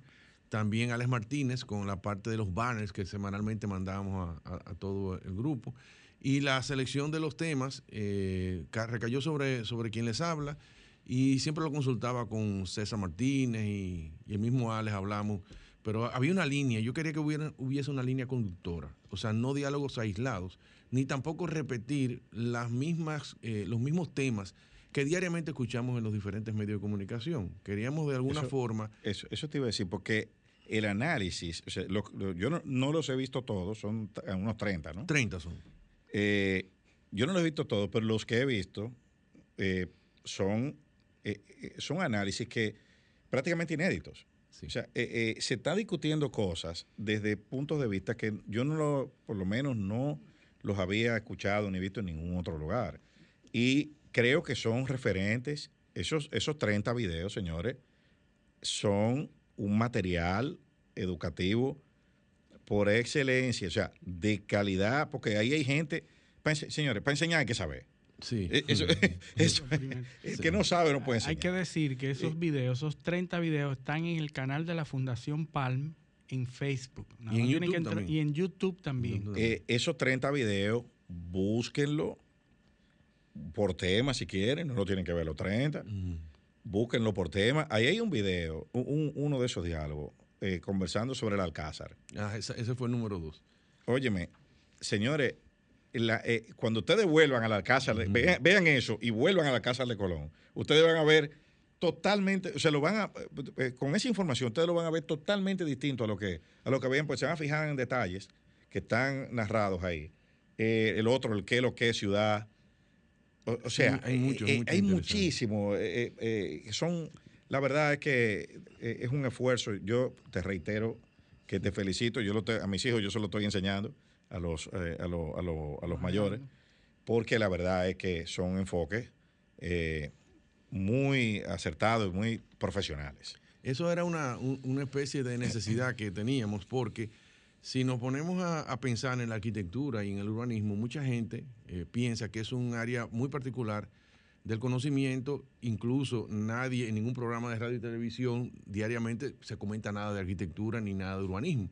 Cuando se comenta temas urbanos son de los problemas de tránsito. Es ahí la gente, todo el mundo, porque O lo sufre. o del drenaje. Ajá, o espacio drenaje. Cuando está lloviendo mucho, que se inunda la ciudad, todo el mundo habla Está- de eso. está- Y cuando están en los tapones dicen que no hay solución y hay 20 gente que habla diariamente sobre el problema del tránsito. Pero cuando tú tienes ya problemas que son más particulares, no hay muchos comentarios. Entonces lo que quisimos fue imaginarnos la ciudad y comenzar a verla como diferentes capas y ir mostrando las capas que tiene la ciudad, porque al final la ciudad, cada ciudad tiene sus componentes físicos y sus componentes eh, no físicos, los intangibles, que es decir, lo que nosotros como usuarios le aportamos. que hay debajo de esta tierra.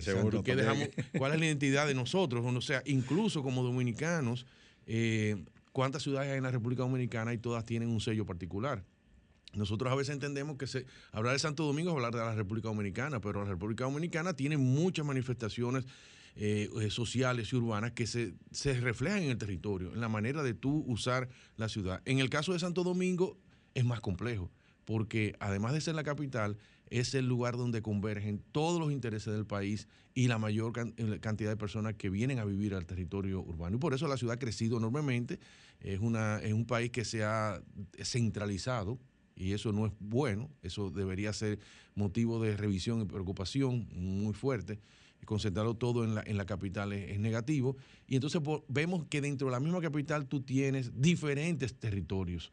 O sea, no es lo mismo el territorio donde está esta emisora ubicada que en, la, en las orillas del, del- del río Samo, el río Isabela, o en la, o en la parte de, de los Alcarrizos. O sea, todo es una- un conglomerado, pero cada uno tiene eh, sellos particulares y, causa- características particulares. Y, y- y- y características de, y razones eh, por las cuales se fundaron épocas históricas diferentes. ¿Por qué, por qué la composición de la población en un sitio es esta o aquella? Yo pienso que esta ciudad, y, tú me corregirás si no es así, refleja, o este la- en sentido general, refleja lo que somos nosotros como, como pueblo, ¿no? O sea, esto, esto es un pueblo con muchas una identidad cultural muy fuerte. Muy primero. fuerte, ¿eh? Que, Contrario sido- a lo que siempre hemos dicho, que, diga que hay mucha no influencia. tenemos- Nosotros al revés somos muy Tú sabes influenciadores. cómo te das cuenta. Tú, tú- oye, tú vas a, a Oslo, en Noruega, y ves un tipo caminando, tú dices, ese es dominicano. Esa esa es la fortaleza de nosotros. ¿eh?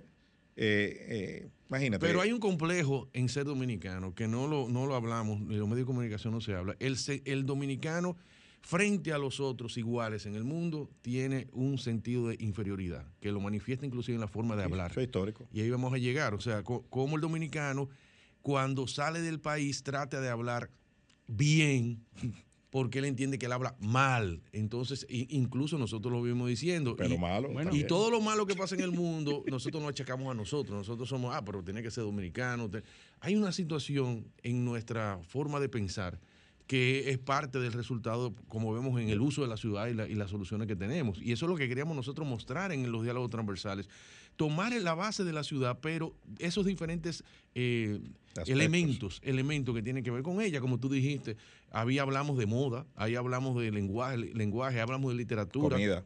hablamos de comida, De eh, ha- hablamos de geología, de subsuelo, hablamos de- de- del medio ambiente de la ciudad, el propio de la ciudad. O sea, fueron temas muy diversos, pero todos con esa base, esa base urbana, que era lo que queríamos lograr. Religión. Religión, se habló. Vi que publicaste unos artículos muy buenos en acento sobre la, eh, el tema de la, La influencia de- la influencia protestante. protestante. en la- Ah, ese, ese, ese a mí me, me- me gustó ese, esa investigación porque realmente, y Luis lo sabe, nosotros habíamos estudiado en, la, en los posgrados la, la ciudad del Caribe y todo eso, pero nunca yo había, yo al menos yo había encontrado un texto que me explicara cuál era la diferencia real entre una ciudad fundada por los españoles y una ciudad fundada por los ingleses en el mismo Caribe, con las mismas condiciones ambientales y todo, toda la historia más o menos común. el tema de las Y, iglesias. y entonces tú te das cuenta que todo ese territorio se organizó y es la iglesia, o sea, la fe, el, el tipo de fe que se tenía dentro del cristianismo que influyó en la conformación del espacio y la organización territorial. Y eso fue lo que Es tratamos. de- increíble, la gente, mira cómo la gente, cómo, eh, eh, y eso lo hemos dicho muchas veces aquí, Luis, que eh, no- las generaciones eh, eh, eh, más jóvenes le han ido como quitando esa, esa capacidad de conectar transversalmente todo. Entonces, eh, ven mucha información, pero no, la, no, no tienen las herramientas que la Ese conectan. es el ejercicio Y esa, filosófico. esa es, esa es la, la importancia de lo que ustedes están haciendo. La principal, que enseñan a conectar todo. O sea, Todas las a ver la interrelación que hay entre todas las cosas. Que nada pasa porque sí. Claro. Entonces, eh, eh, es, un, es un contraentrenamiento a, a la causa única, al efecto único. O sea, Claro. Bueno, porque, porque sí. ¿Y por qué? Porque no. No, espérate. Sí, sí, sí. es que entonces son muchas causas y son muchos efectos. Nosotros estamos adaptados en esta ciudad a manejar pocas variables. Lo, lo, lo vivimos diciendo. O sea, nosotros Luis. dos variables, tres variables y ya. tesis, si te tiene- pasa de esas tres variables, ya es incomprensible para la mayoría. Y ahí dicen, no, no, no, pero eso es otra cosa. Luis tiene una tesis muy buena. Dice que ningún problema que tenga más de tres variables en República Dominicana se resuelve. Sí, no, O no, sea, no aquí, tan aquí están los genios, los genios, tú mencionabas el tránsito, y hay genios del tránsito desde su carro. O sea, él, él dice, que me ponga a mí ahí para que tú veas. O sea, esa es la... eh, eh, yo en, en dos semanas está resuelto. Entonces, ya tú sabes, eh, usualmente las soluciones criollas requieren fusilar personas, miles de personas, mano dura, Mano dura. una pela. Se le da una pela en tal sitio a, En- en a la- fulano. En el Parque Independencia. En No, una pela, no, Sí. una buena pela. Una buena pela. Una buena eh, pela. en, en el Parque Independencia, Ajá. porque ya por ahí no va nadie. Debe ser en la Plaza de la Bandera. O varias pelas, ¿no? Una allá, una aquí, para que la gente pueda En ir. streaming. Sí, en streaming. sí. Claro. sí, porque, ah, sí, hablando de eso, buena pela, yo vi una expresión en estos días, eh, dos individuos que están relajando y le dice uno al otro, te voy a dar un mal golpe. Entonces yo dije, oh, pero un mal golpe, o sea, Sí. eh, ¿y cuáles golpes son buenos? O sea, No, porque, eh, pero el otro entendió Sí, lo que era un mal golpe, o sea, pues es una, Sí. es una cuestión. claro. No, son fa- en una de las, en una de las, de los diálogos transversales que se llama ¿Qué es lo que es ciudad? es lo que es ciudad, yo lo vi. aprendí yo a que la forma de que nosotros hablamos no está mal. A pesar de que no nos comemos las reglas gramaticales, pero es una, una muestra de la cultura y de lo que está pasando. Hay unas características antropológicas y sociológicas que son las que originan esa forma de hablar y que desde el punto de vista científico no es que está mal o está bien, es que son diferentes.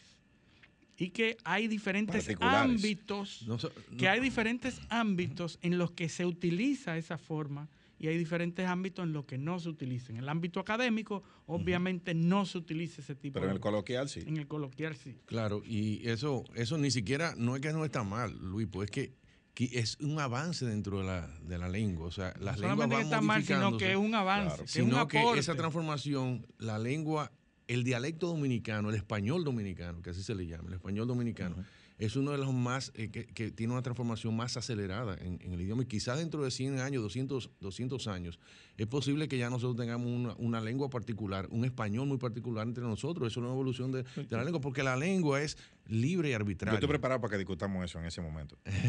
Tú estás desde ahora. La lengua es libre y arbitraria y como arbitraria ella genera sus propias reglas porque es una manera de comunicarse. Para tú comunicarte, eh, tú no tienes que seguir eh, un patrón específico, tú tienes que tener una lógica de comunicación. Entonces, si, tú ahora mismo tienes un contacto con un extraterrestre que no habla ningún idioma lo que conocemos, de alguna forma tú vas a, gene- a generar eh, recursos para tú lograr un entendimiento con ese extraterrestre. No sabemos cómo, si con, si con signos, con sonido, con lo que fuera, por ahí una, una necesidad de comunicarse y de él también. Entonces, esa, esa necesidad es lo que te genera la forma en que tú te vas a comunicar. Entonces, cuando tú hablas del dominicano como la forma de hablar, que si es correcta o es incorrecta, es la forma que nosotros nos entendemos. Si tú quieres hablar sociolingüísticamente hablando de una forma muy correcta en un ambiente muy, muy, eh, muy informal, Te aíslan. va- vas, a te- vas a chocar. Te aíslan. Te aíslan completamente. O sea, si tú vas a llegar a, un- a una fiesta en, una, en, en un barrio, un barrio popular, donde todos son tus amigos y tú llegas y tú llegas, buenas noches. Eso, la gente una vez inmediatamente se va. Pero al revés, si vas a estar en la academia, como dice Luis, po, o estás en un programa de radio o televisión, difícilmente tú vas a hacer, eh, eh, utilizar el lenguaje coloquial. Beethoven y Chicho Severino. Pero, pero déjame decirte, eso es riqueza lingüística, pero cuando tú hablas del español, el español castellano, el, el- de donde vienen nuestras raíces, de donde vienen nuestras reglas, ellos tienen una sola forma de comunicarse. El español, cualquier español castellano puro, siempre va a hablar de la misma forma. No tiene que hacer un match, no tiene que hacer un esfuerzo. Nosotros de alguna manera estamos traduciendo. La gente no se da cuenta, pero es una traducción. El esfuerzo que tú haces por hablar correctamente es una traducción como si estuvieras hablando en otro idioma. Ese no es tu idioma de comunicación. Entonces, el eso cuando español... no estás prestando atención, cambias. el Exactamente. acento Y cuando se, se te sale, o sea, tú comienzas con todas tus S, pero en un momento dado te va a traicionar. Y si te bebes dos cervezas, peor. Va- y, vaya- y vuelves y lo tomas y vuelves. Pero el español tú ves que él habla en un micrófono en la calle, donde fuera, y él va a hablar correctamente como entendemos nosotros que es correctamente, porque ese es su idioma. Eso pasó a la gramática y pasó a la ortografía. Entonces, esa ortografía es la que nosotros nos enseñan en la escuela. Y como, como signo, eh, eh, elemento de, de unificación del idioma en un territorio tan vasto como es América Latina y todo eso. Pero en el fondo lo que vemos escrito es la manera en que los castellanos eh, entienden su idioma y lo hablan. Si tú agarras un mismo diccionario, el diccionario de la Real Academia de la Lengua, pero un diccionario dominicano, un diccionario dominicano, ninguno de, esos, de esas formas de que se usan tradicionalmente van a estar en ese diccionario. De hecho, ya la Academia Dominicana de la Lengua publicó Tiene un, un diccionario. diccionario. un diccionario. Y ahí tú te vas a dar cuenta todos los giros y vocablos que nosotros tenemos. Incluso riqueza como la palabra penco, por ejemplo, que fue muy, muy, muy famosa en esta época eh, eh, política porque tiene doble connotación por región. Hay una región que Penco es una cosa muy buena, muy fuerte, muy, muy poderosa, y otra región que es un enclenque, que es una, una persona que no Y eso- sirve para y nada. eso en 48 mil Y kilómetros. eso es un, territorio. No entonces tú lo buscas en el diccionario, Sí. entonces la gente se va al diccionario, pero recoge el vocablo castellano que sí, que es enclenque, flaco, eso, lo- pero el, el otro, que una parte de la población dominicana lo tiene, no está en el diccionario. Entonces eso no significa que sea incorrecto, eso significa que no ha sido recogido y no ha sido insertado Todavía. todavía en un, en un- en un- en- en lenguaje formal. Y así sucesivamente. Por ejemplo, en, en el- en la lingüística es importante lo que son la- los regionalismos, o sea, en la geografía. La geografía influye muchísimo en la manera de hablar y zonas que qued- han quedado aisladas. Aquí sabemos que hay tres, tres- tres dialectos dominicanos. Dentro del dialecto dominicano hay tres. El de la región norte, Cibao, el de la región sur y el de la región este. Y hablan incluso eh, a- algunas cosas le llaman diferentes. O sea, sustantivos que no son iguales Pero, en uno y eh, otro. pero en Samaná hablan diferente. Pero también. hablan totalmente diferente, pero incluso hay una región cerca de, de aquí de, de- de Guerra, entre Guerra y, y- y La Victoria, una comunidad muy antigua de dominicanos que tienen un, un- un dialecto del idioma español que te dicen, te pluralizan diferente y se está estudiando muchísimo porque está vigente, tiene 300 años y todavía está vigente. Que en vez de decirte la, la puerta o las puertas, te dicen las puertecitas es. Los camiones es. Porque en el sur, en el sur, Camiones. en el sur eh, eh, eh, pluralizan así, pero es la, la puerta C. La puerta sí. Los niños C. Exacto, eso, Eh, pero eso, eso es una, es una, y es una- lo disminuyen y también y lo eso se pluralizan. estudia en lingüística. Entonces, eso se apli- en los congresos mundiales, eso se lleva a los congresos mundiales, se estudia el origen de eso, y eso es patrimonio, eso es patrimonio lingüístico de la República Dominicana. Y nosotros tendemos a, a, a- a- denostar. eso. A y realmente eso es su forma de hablar. El cibaeño, el cibaeño, ese tiene que hacer una traducción mayor. O sea, una persona que nació en pleno Cibao y habla con su I, cuando ya va a la academia o a la universidad, él está traduciendo para hablar Sí. sin la I. Hasta que llega a su casa. Hasta que llega a su casa. Entonces, es así. O es hasta así. que se distiende, cuando ya entra en confianza, ya comienza y, y deja la traducción. Bueno, lo vimos en un abogado hace poco en uno de los Sí, procesos. el, doctor Sí, Minier. el que- doctor Minier, que cuando se distiende para poder expresarse correctamente, suelta Sí, todo. está improvisando, el hombre está tirando ahí en el Lo estrado. que, lo que no, Entonces, lo, lo que no dominamos muchos idiomas, eh, como idioma madre, por ejemplo, que tú tienes que hacer traducciones al inglés y de repente tú estás hablando en el, en el otro idioma. Hay un momento dado que no te llega una palabra en inglés y tú hablas en español. ¿Cómo se dice? O sea, tú mismo le preguntas a la gente que no sabe español, tú quieres que te conteste, ¿cómo se dice tal cosa en inglés? Pero tú te traicionas y tú te, tú te das cuenta que no, yo- es, es así, es un yo, esfuerzo. yo creo, José Enrique y Luis, que en el, el, el español hay que, es un idioma complicado, un idioma con un vocabulario muy... Pero es riquísimo. muy claro, es- no, no, es, es riquísimo. Pero yo creo que a la gente, eh, eh, una de las cosas que está faltando es enseñarle los orígenes del español. O sea, yo no sé por qué en España lo hacen, eh, eh, no sé por qué en Latinoamérica aquí no lo hacen. Digo, se entiende, somos países más atrasados, pero a la gente hay que enseñarle latín, por lo menos a nivel básico, para que entiendan de dónde salen raíces. las raíces de la- del, del- del vocabulario que ellos, que ellos están. Sí, porque al final el castellano es un latín, un latín vulgar eh, eh, que fue eh, corrompido, se corrompió. El castellano es, es- es hijo del latín. Sí. Eh, o sea, eh, eh, y que a su vez es nieto de las lenguas indoeuropeas. Pero al final en la lengua está la identidad mayor. O sea, cuando tú comienzas a, diferenciar, nos queremos diferenciar de muchas maneras, pero al final hay algo que no... no- si tú tienes un, un- un- un- un grupo que habla en otro idioma y tú en otro idioma, se van a identificar por el idioma, aunque sean exactamente iguales. Tiene una fuerza de identidad eh, poderosísima. Y por eso tú ves ahora con el resurgimiento de, las, de los nacionalismos, como la lengua es la que aglutina. Cuando quieren, Francia tiene sus problemas, Ingla- eh, Reino Unido tiene los mismos, España El problema de ni saber. Cataluña, O sea, esas diferencias por idi- idioma. Córcega. Córcega, Córcega. Cataluña, Al todos final es están el tratando idioma. de, de- de agruparse y separarse en función del Nosotros idioma. vivimos en una isla que sabemos, no vamos a la historia de la isla y lo, lo conocemos todos, nuestra diferencia y eso, pero es cultural, es una diferencia cultural. Al final, eh, sociológicamente pro- podríamos tener cosas muy similares y además son- nuestra respuesta al medio puede ser casi igual, etcétera. Pero en términos de, de- de lo que es la cultura y la lengua, nos diferenciamos muchísimo. Ni siquiera tanto la religión, porque ellos son católicos y nosotros también, y tienen otra, la- la- el, el budismo como su, eh, como su religión eh, nacional, pero no, no oficial, por decirlo de alguna manera. Pero en República Dominicana también hay muchísima gente que practica esa, esa religión. Y, el- y muchos lo practican sin darse cuenta. exacto. Entonces, Eh, porque, o sea, aquí, aquí entienden que ir a la fiesta de San Miguel ajá. no es una cuestión que está Exacto. relacionada con el vudú. Y, y, y allá ellos tienen un ritual igualito. Exacto. O sea, Es así. No, porque yo, eh, eh, me dice, yo tengo una, una, y, lo- y, y la, y la, esa cuestión, el misticismo, eh, lo que aquí se le llama brujería, Sí. esa cuestión, señores, aquí, aquí mucha gente practica rituales de eso.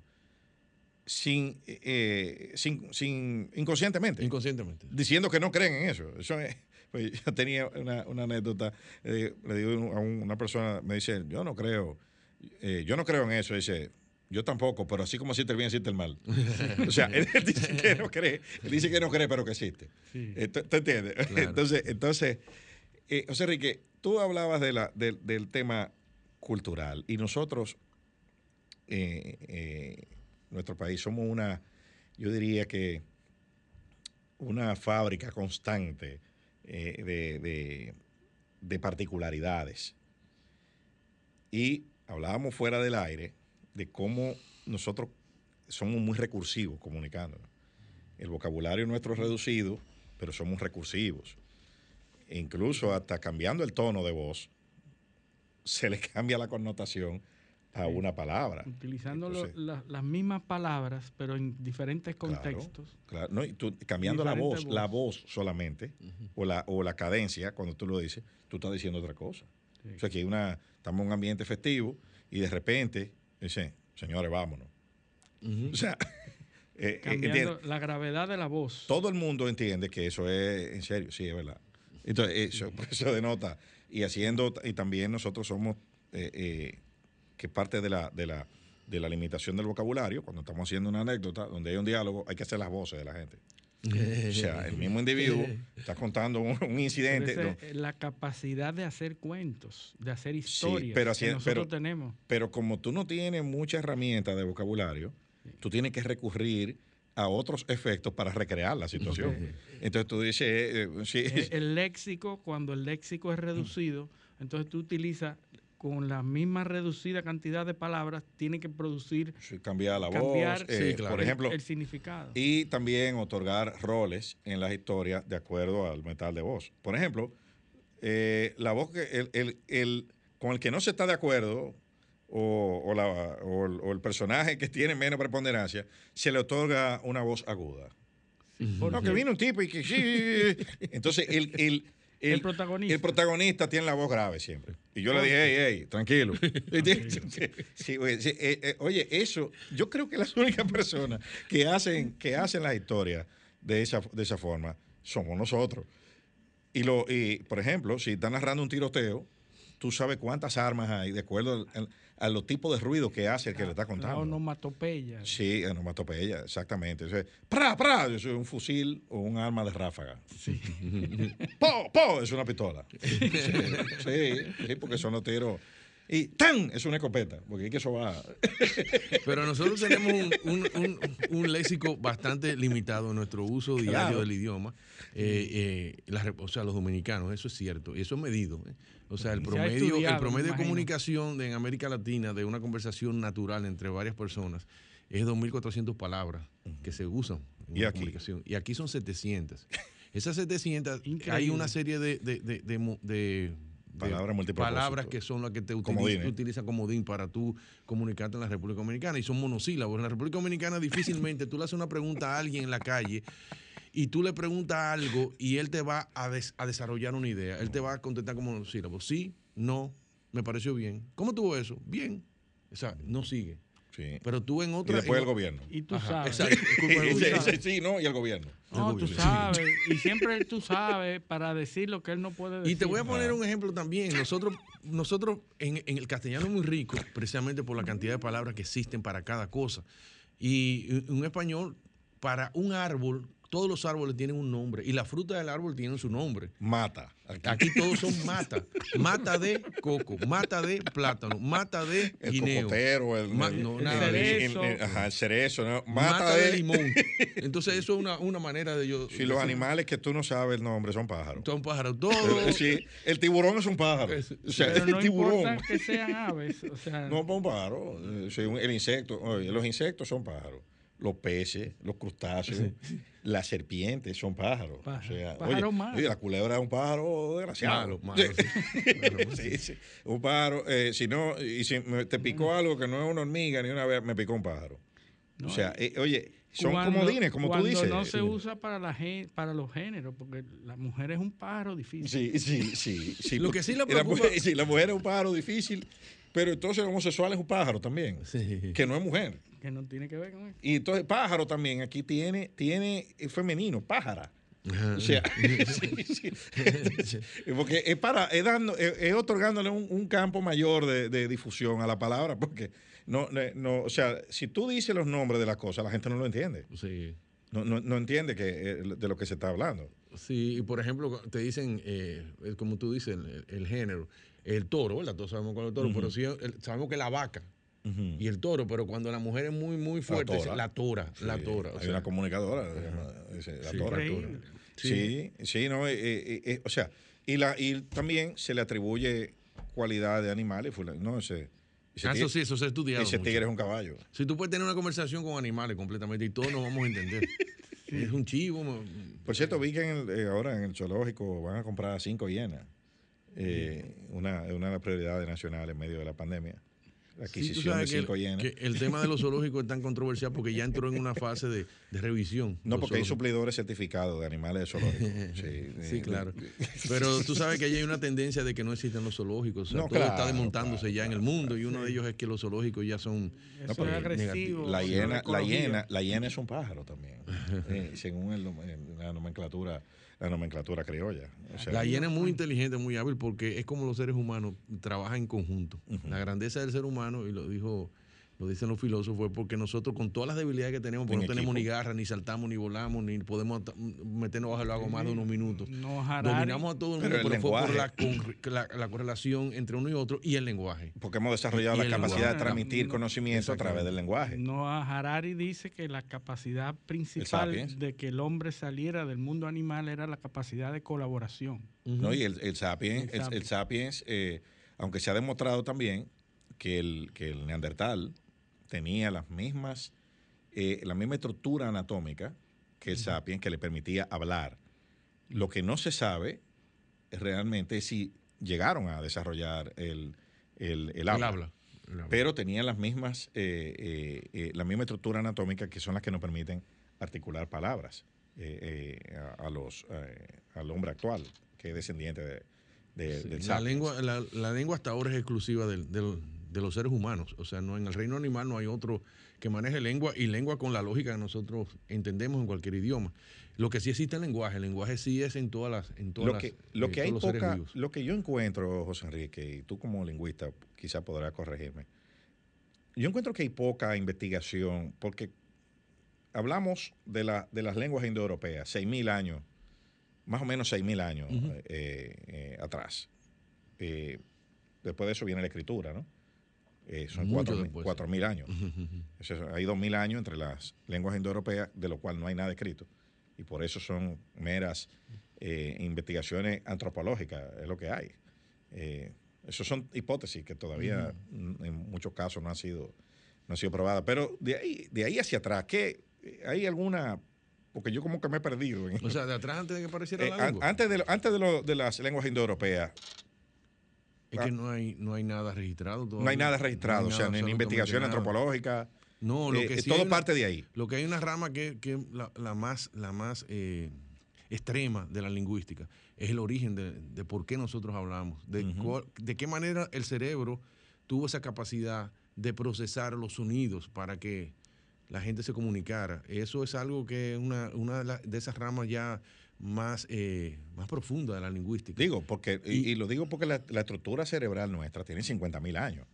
Pero mira, la lingüística apenas tiene 100 años, 150 años como ciencia. O sea, Eso, eso es lo O que. sea, acuérdate que antes lo que había era gramática y ortografía y estudios, estudios de la, de- del lenguaje y esas cosas, pero como ciencia vino a ser a partir de 1914, 15, cuando se hicieron ya las primeras investigaciones. la- las lenguas occidentales. Y, y ahí fue que arrancó todo eso. Y, y ha sido un, un crecimiento vertiginoso en la las investigaciones de la lingüística, hasta el punto de que, y ahí Luis lo sabe, hoy en día son la base para todo la tecnología que nosotros tenemos. Es la, e- esa secuencia del, del lenguaje, la lógica del lenguaje, qué va primero y qué va después.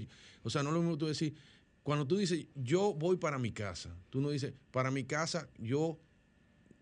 O sea, tú tienes una organización mental que tú sabes que va primero y es que va que la después. lengua, lo, la lengua lo permea todo. Exactamente. Entonces hay, un- hay punto que tú no puedes cambiarlo porque ese punto ya no te permite la comunicación. Tú puedes decir voy para mi casa o para mi casa voy, pero si lo haces de otra, otra forma, eh, así, Ya. que, así que cantan los pericos ripiados. o sea, ya no se sabe. Ya no se sabe cómo, cómo es la comunicación. Eh, lo, que, lo que te digo es, por ejemplo, nosotros, el castellano. ¿Cuánto tiempo en castellano? 600 años, probablemente. Aproximadamente porque sí, como 600 Entonces, 700 imagínate, en la historia universal, estamos hablando que la escritura, 4.000 años. Y el castellano tiene apenas 600. O sea, y el castellano se habla, pero el inglés va más o menos por ahí. eh, probablemente, Claro. en- en- porque son las mismas, respondieron al- a, a fenómenos que se dieron en paralelo en, diferentes eh, eh, lugares. Y, y estamos hablando de eh, la caída del Imperio Romano, que es lo que motiva que lo- los gaélicos y los, y los, eh, eh, y los hermanos eh, se fusionen eh, en algún momento y formen el inglés. Claro, pero el inglés, acuérdate que tuvo, tuvo después la influencia con los normandos. Cuando los normandos invadieron, invadieron Reino Unido, lo que es Reino Unido, Inglaterra, ahí le, le llevaron la lengua. Entonces hay una fusión entre normando, francés y con el inglés, ga- y inglés ga- antiguo, germ- que es el inglés moderno. Germano, normando, gaélico, Exacto. eso es- eso es el inglés moderno. un momento determinado fue eso. pero eso es post, post Imperio Romano. Sí, claro, claro. Ent- Entonces claro, estamos hablando de, claro. que, de que tiene, de que tiene, probablemente el inglés debe tener algunos 600, 700, años. O sea, estamos hablando, señores, de, de que la, la construcción, y miren lo, lo impactante que es eso en la, en la- en la historia. Cerebro de 50 mil años. Escritura, 4 mil años, que se origina en una área geográfica que supuestamente, o sea, que es totalmente una lógica y una construcción totalmente diferente. Eh, eh, Los sumerios, o sea, la- la- eh, la- lo que es la Mesopotamia, en esa región es que la escritura cuneiforme es que, es que aparece. Entonces, imagínate tú cómo, cómo lo rápido que ha tenido que evolucionar el cerebro. 700 años en, en la evolución cerebral no es nada. Claro. Y Nada. Cuando tú quieres hacer, por ejemplo, una, una novela histórica o una película o una serie de televisión que se base en hechos históricos, en biografías y eso, y la, y la contextualiza, por ejemplo, que tú estuvieras haciendo una, una serie de televisión de la época del siglo de oro español y, tuvieras a- y y se desarrollara en una ciudad española. El lenguaje con que esa gente habla tiene que ser acorde con la Claro. época. Entonces, muchas veces No te entienden. no, pero además nosotros escuchando esas series y o- leyendo esos libros, tú te das cuenta que los giros, los vocablos son contemporáneos. Entonces es un error. O sea, tú estás hablando con- como si ellos estuvieran hablando con vocabulario de los nuestros y no lo conocen. Es palabras que ellos nunca llegaron a conocer. A veces, una de las cosas que me gusta a mí del Quijote, además de muchas cosas que, que ese libro para mí, después de la Biblia, es lo mejor que se ha escrito en la humanidad, es precisamente comenzar a marcar cuándo comenzaron a surgir palabras que nosotros usamos ahora. Dijo, pero mira, ya en el Quijote aparece tal palabra, aparece tal otra, o aparece una que ya no, ya no se usa.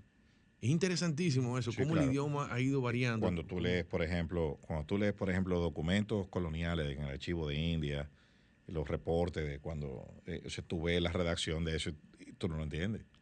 O sea, Sí. porque hay letras, hay incluso letras que no existían Claro. o que se usaban en, en- en contextos totalmente diferentes. La H apareció La relativamente. Y, Yo no sé si ustedes le, le alcanzó que en, los- en el colegio, cuando estábamos en el colegio, cuando eran actividades muy formales, el segundo apellido te ponían y tal cosa. O sea, me decía, por ejemplo, el director decía, José Enrique del Monte y Soñé. Eso es el castellano, el castellano Sí, clásico antiguo, sí. porque el segundo apellido era como un adicional, que era un, era un- un- un elemento de reconocer que tú eras hijo no natural, sino hijo de matrimonio. Entonces te lo ponen y soñé. Ya eso se ha perdido. Pero eso se usaba hasta los otros días. Y- Yo y- recuerdo en los colegios y- de y escribirte todos tus nombres. Por Todos tus nombres. Eh, eh, eh, por ejemplo, eh, a los dignatarios se le escribían todos sus nombres. A Franco, Fran- eh, eh, Francisco Hermenegildo Teodulo, Franco Iván Amonde. Nosotros, nosotros en- de las influencias que tenemos de, de- de- de los Estados Unidos, que la gente no se da cuenta en el lenguaje, es precisamente acortar apellido. los nombres. Ahora nosotros decimos Luis Polanco. Pero en- en un- en una persona en México no se llama Luis Polanco, se llama Luis Alfredo Polanco tal cosa. Ajá. Y ellos son los cuatro, usan los cuatro. Y no tienen esa influencia, tienen todavía esa, esa estructura Sí, de- porque del en idioma. España se usa así. Y nosotros somos muy, muy americanos. que- Claro, que el la que influencia tenía americana. un solo apellido era hijo reconocido. Exacto. Entonces no tenía los dos. Pero Hijo definitivamente, natural. eh, en, en España eh, eh, le enseñan latín a los bachilleres y le enseñan griego clásico en algunos casos. Eh, son las dos raíces más importantes Claro, del la, español. la etimología de las palabras. O sea, eh, el, el que, ha- el que habla latín y griego clásico tiene, el- Tiene una ventaja grandísima. Claro. eso- yo le digo a la gente, ese te lee un análisis. Sí. Sí, sí. Mi papá, Mira, mi papá habla latín, ella lo entiende y todo. lo Nosotros tenemos que, Eso. tenemos que invitar a José Enrique a otro programa, pero yo no quiero que se vaya sin hablar no de habla la todavía. parte poética. Pues sí. José Enrique es ganador de dos premios internacionales importantes. Creo que hay más, pero esos son los dos más importantes. El Premio Iberoamericano de Poesía en la Feria del Libro de Madrid.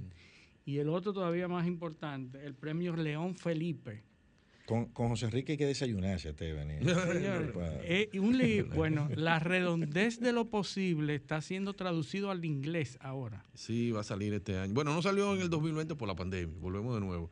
Pero en el 2021. Pero hay que, hay que averiguar cuántos autores, cuántos poetas tienen obras traducidas a otros idiomas. Sí. Yo creo que, que no hay muchos. ¿eh? La traducción de poesía es muy compleja, eh, por eso se hace, me- la novela es muy fácil, bueno, nada es fácil en la vida, pero quiero decir que es más fácil tú traducir un texto de, de derecho o un- una novela, un cuento Técnico. que- técnico que una poesía, porque hay una, hay una serie de combinaciones que la poesía atrapa en el idioma ma- madre, ¿no? que cuando lo llevas a otro idioma se te hace muy difícil captarlo. Entonces, por eso en cada de los poetas clásicos La métrica, hay, eh, la muchas, rima. hay muchas variaciones, muchas variaciones. Y entonces, eh, por ejemplo, hablando con Jacinto Bernard, que murió hace unos años, me hablaba de, porque él dominaba la traducción, el arte de la traducción, y me decía, yo tengo las cinco traducciones del Quijote. Entonces, la del Quijote, la que más me gusta es la de fulano de tal. ¿Por qué esa? Entonces, ya la gente que sabe de eso, escoge cuál es la traducción eh, ideal. Entonces, en poesía es muy cuidadoso el hecho de, tra- de traducir. Y no siempre queda, queda bien. O sea, el hecho de traducir ya tú lo pasas a otro idioma, pero después vienen otras traducciones. Que la regla de la métrica, ¿cómo, cómo, cómo se hace? Porque hay una métrica en español con las rimas. Arte, tiene que- O sea, tiene que ¿cómo tú adaptas eso al inglés, por ejemplo? Sí, eso el- eso y- no y es el fácil. inglés también cuando viene para el español también es lo mismo. Eh, Es- es exacto, lo o sea, mismo. es un. eh, dije español-inglés, pero Sí. él funciona inglés-español igual. Se le Eh, pide eh, el permiso a, los- a los autores. Pues tienes que variar. Claro que sí, no, sí, claro que sí. se Tú tienes que variar el, que el- el orden de la, de- incluso de la, Ujú. de, de la, Sí, de la- de- de de las la- estro- de- probablemente hasta las estrofas. Y tiene que haberse licencias para usar diferentes palabras para que rimen. Normalmente el que traduce tiene que conocer muy bien el idioma del cual va a traducir. O sea, si tú vas a traducir al inglés, tú tienes que, aunque no hables como idioma madre el español, pero tienes que tener mucho conocimiento del español para tú poder eh, tomar la mayor cantidad de, Pero mira, una, una, imágenes, co- ¿no? una cosa, José Enrique, tú como lingüista, eh, el español con un vocabulario tan extenso y una gramática con tantas reglas, pero hay un fenómeno que no, que, que no se menciona mucho, la cantidad de licencias que hay en el lenguaje, que lo hacen, por eso yo creo que es tan difícil eh, para, por ejemplo, en, el- en la, en los dispositivos electrónicos, para la, para la inteligencia artificial, es muy difícil por la cantidad de variables que tiene que conjugar. Eh, y lo digo, Mantener la idea, la semántica. vocabulario, gramática y las licencias, que son eh, figuras que se utilizan, que cambian el, el- el contexto de la... eh, y, y esos problemas que nosotros tenemos... Y te molesta, o sea, cuando sinonimia, tú no, tú- polisemia. cuando no utilizan lo- lo- la forma en que tú acostumbras a, a- a escucharlo, de alguna forma tú lo entiendes, pero te está molestando. Si tú hay una narración en español completo de un, un juego de, de béisbol, usando todas la- la- la- las palabras en español, te va a chocar. Nosotros estamos acostumbrados Claro. a decir strike, strike, eh, foul. todo el mundo lo entiende. y todo el mundo lo entiende. De que tú le dices afuera, el- ya. el que no si es muy castellano, no lo vas a entender. Entonces ahí está fuera de contexto. El que no ha jugado pelota, aquí Claro. dice, eso no es un fly, y sabe que es, que es algo difícil. El short. Di- Dite un palo. El short, sí, el short. Eh, Esa es un argot propio de, de esa, de esa, de esa Bueno. actividad y también tiene que ver con la lingüística. Eso es un ejemplo de que la ¿Cómo, lingüística cómo trata en el tú, a- antes de que terminemos, Ah, cómo tú puedes confluir esas dos actividades científicas, de la poesía, la filosofía, la arquitectura, porque no hablamos de la parte de la arquitectura No, porque él vuelve. como tal, él vuelve, tiene que Sí, volver. no, él, él amenazó con volver y va a volver. Tiene- es una de las personas con mayor conocimiento de lo que es el patrimonio nacional. Porque La Casa además de las la parte Raíces. de de- que la acaba, está entregando la Casa de las Sí, Raíces. de hecho, de aquí voy a- para allá ahora a darle los últimos, las últimas eh, eh, conocimientos de restauración. Eh, No, es- José Enrique vuelve. No, no, ponga el tema porque es que él va a volver. No mate el tema. Yo pienso que simplemente porque lo que uno le gusta, uno lo hace. Con, Bueno. Eso es sencillamente así. José Enrique, gracias. a ti, eh, a ti te tenemos, son varios programas. Tú hiciste 30 diálogos transversales, así que que tú hagas 4 o 5 careos semanal no va a pasar Excelente, nada. excelente. Así que, señores, quiero agradecerles su sintonía eh, el día de hoy. Eh, nos vemos el próximo sábado, si Dios así lo permite. Hasta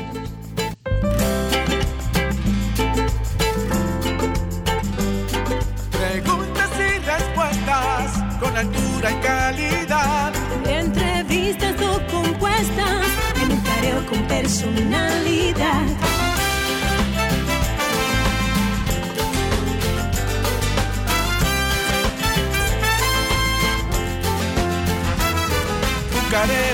habilidad, encuentro e interrogatorio. Un careo con agilidad. Para lo importante y notorio. Un careo sin recreo. Careo sin abucheo. Careo en su apogeo.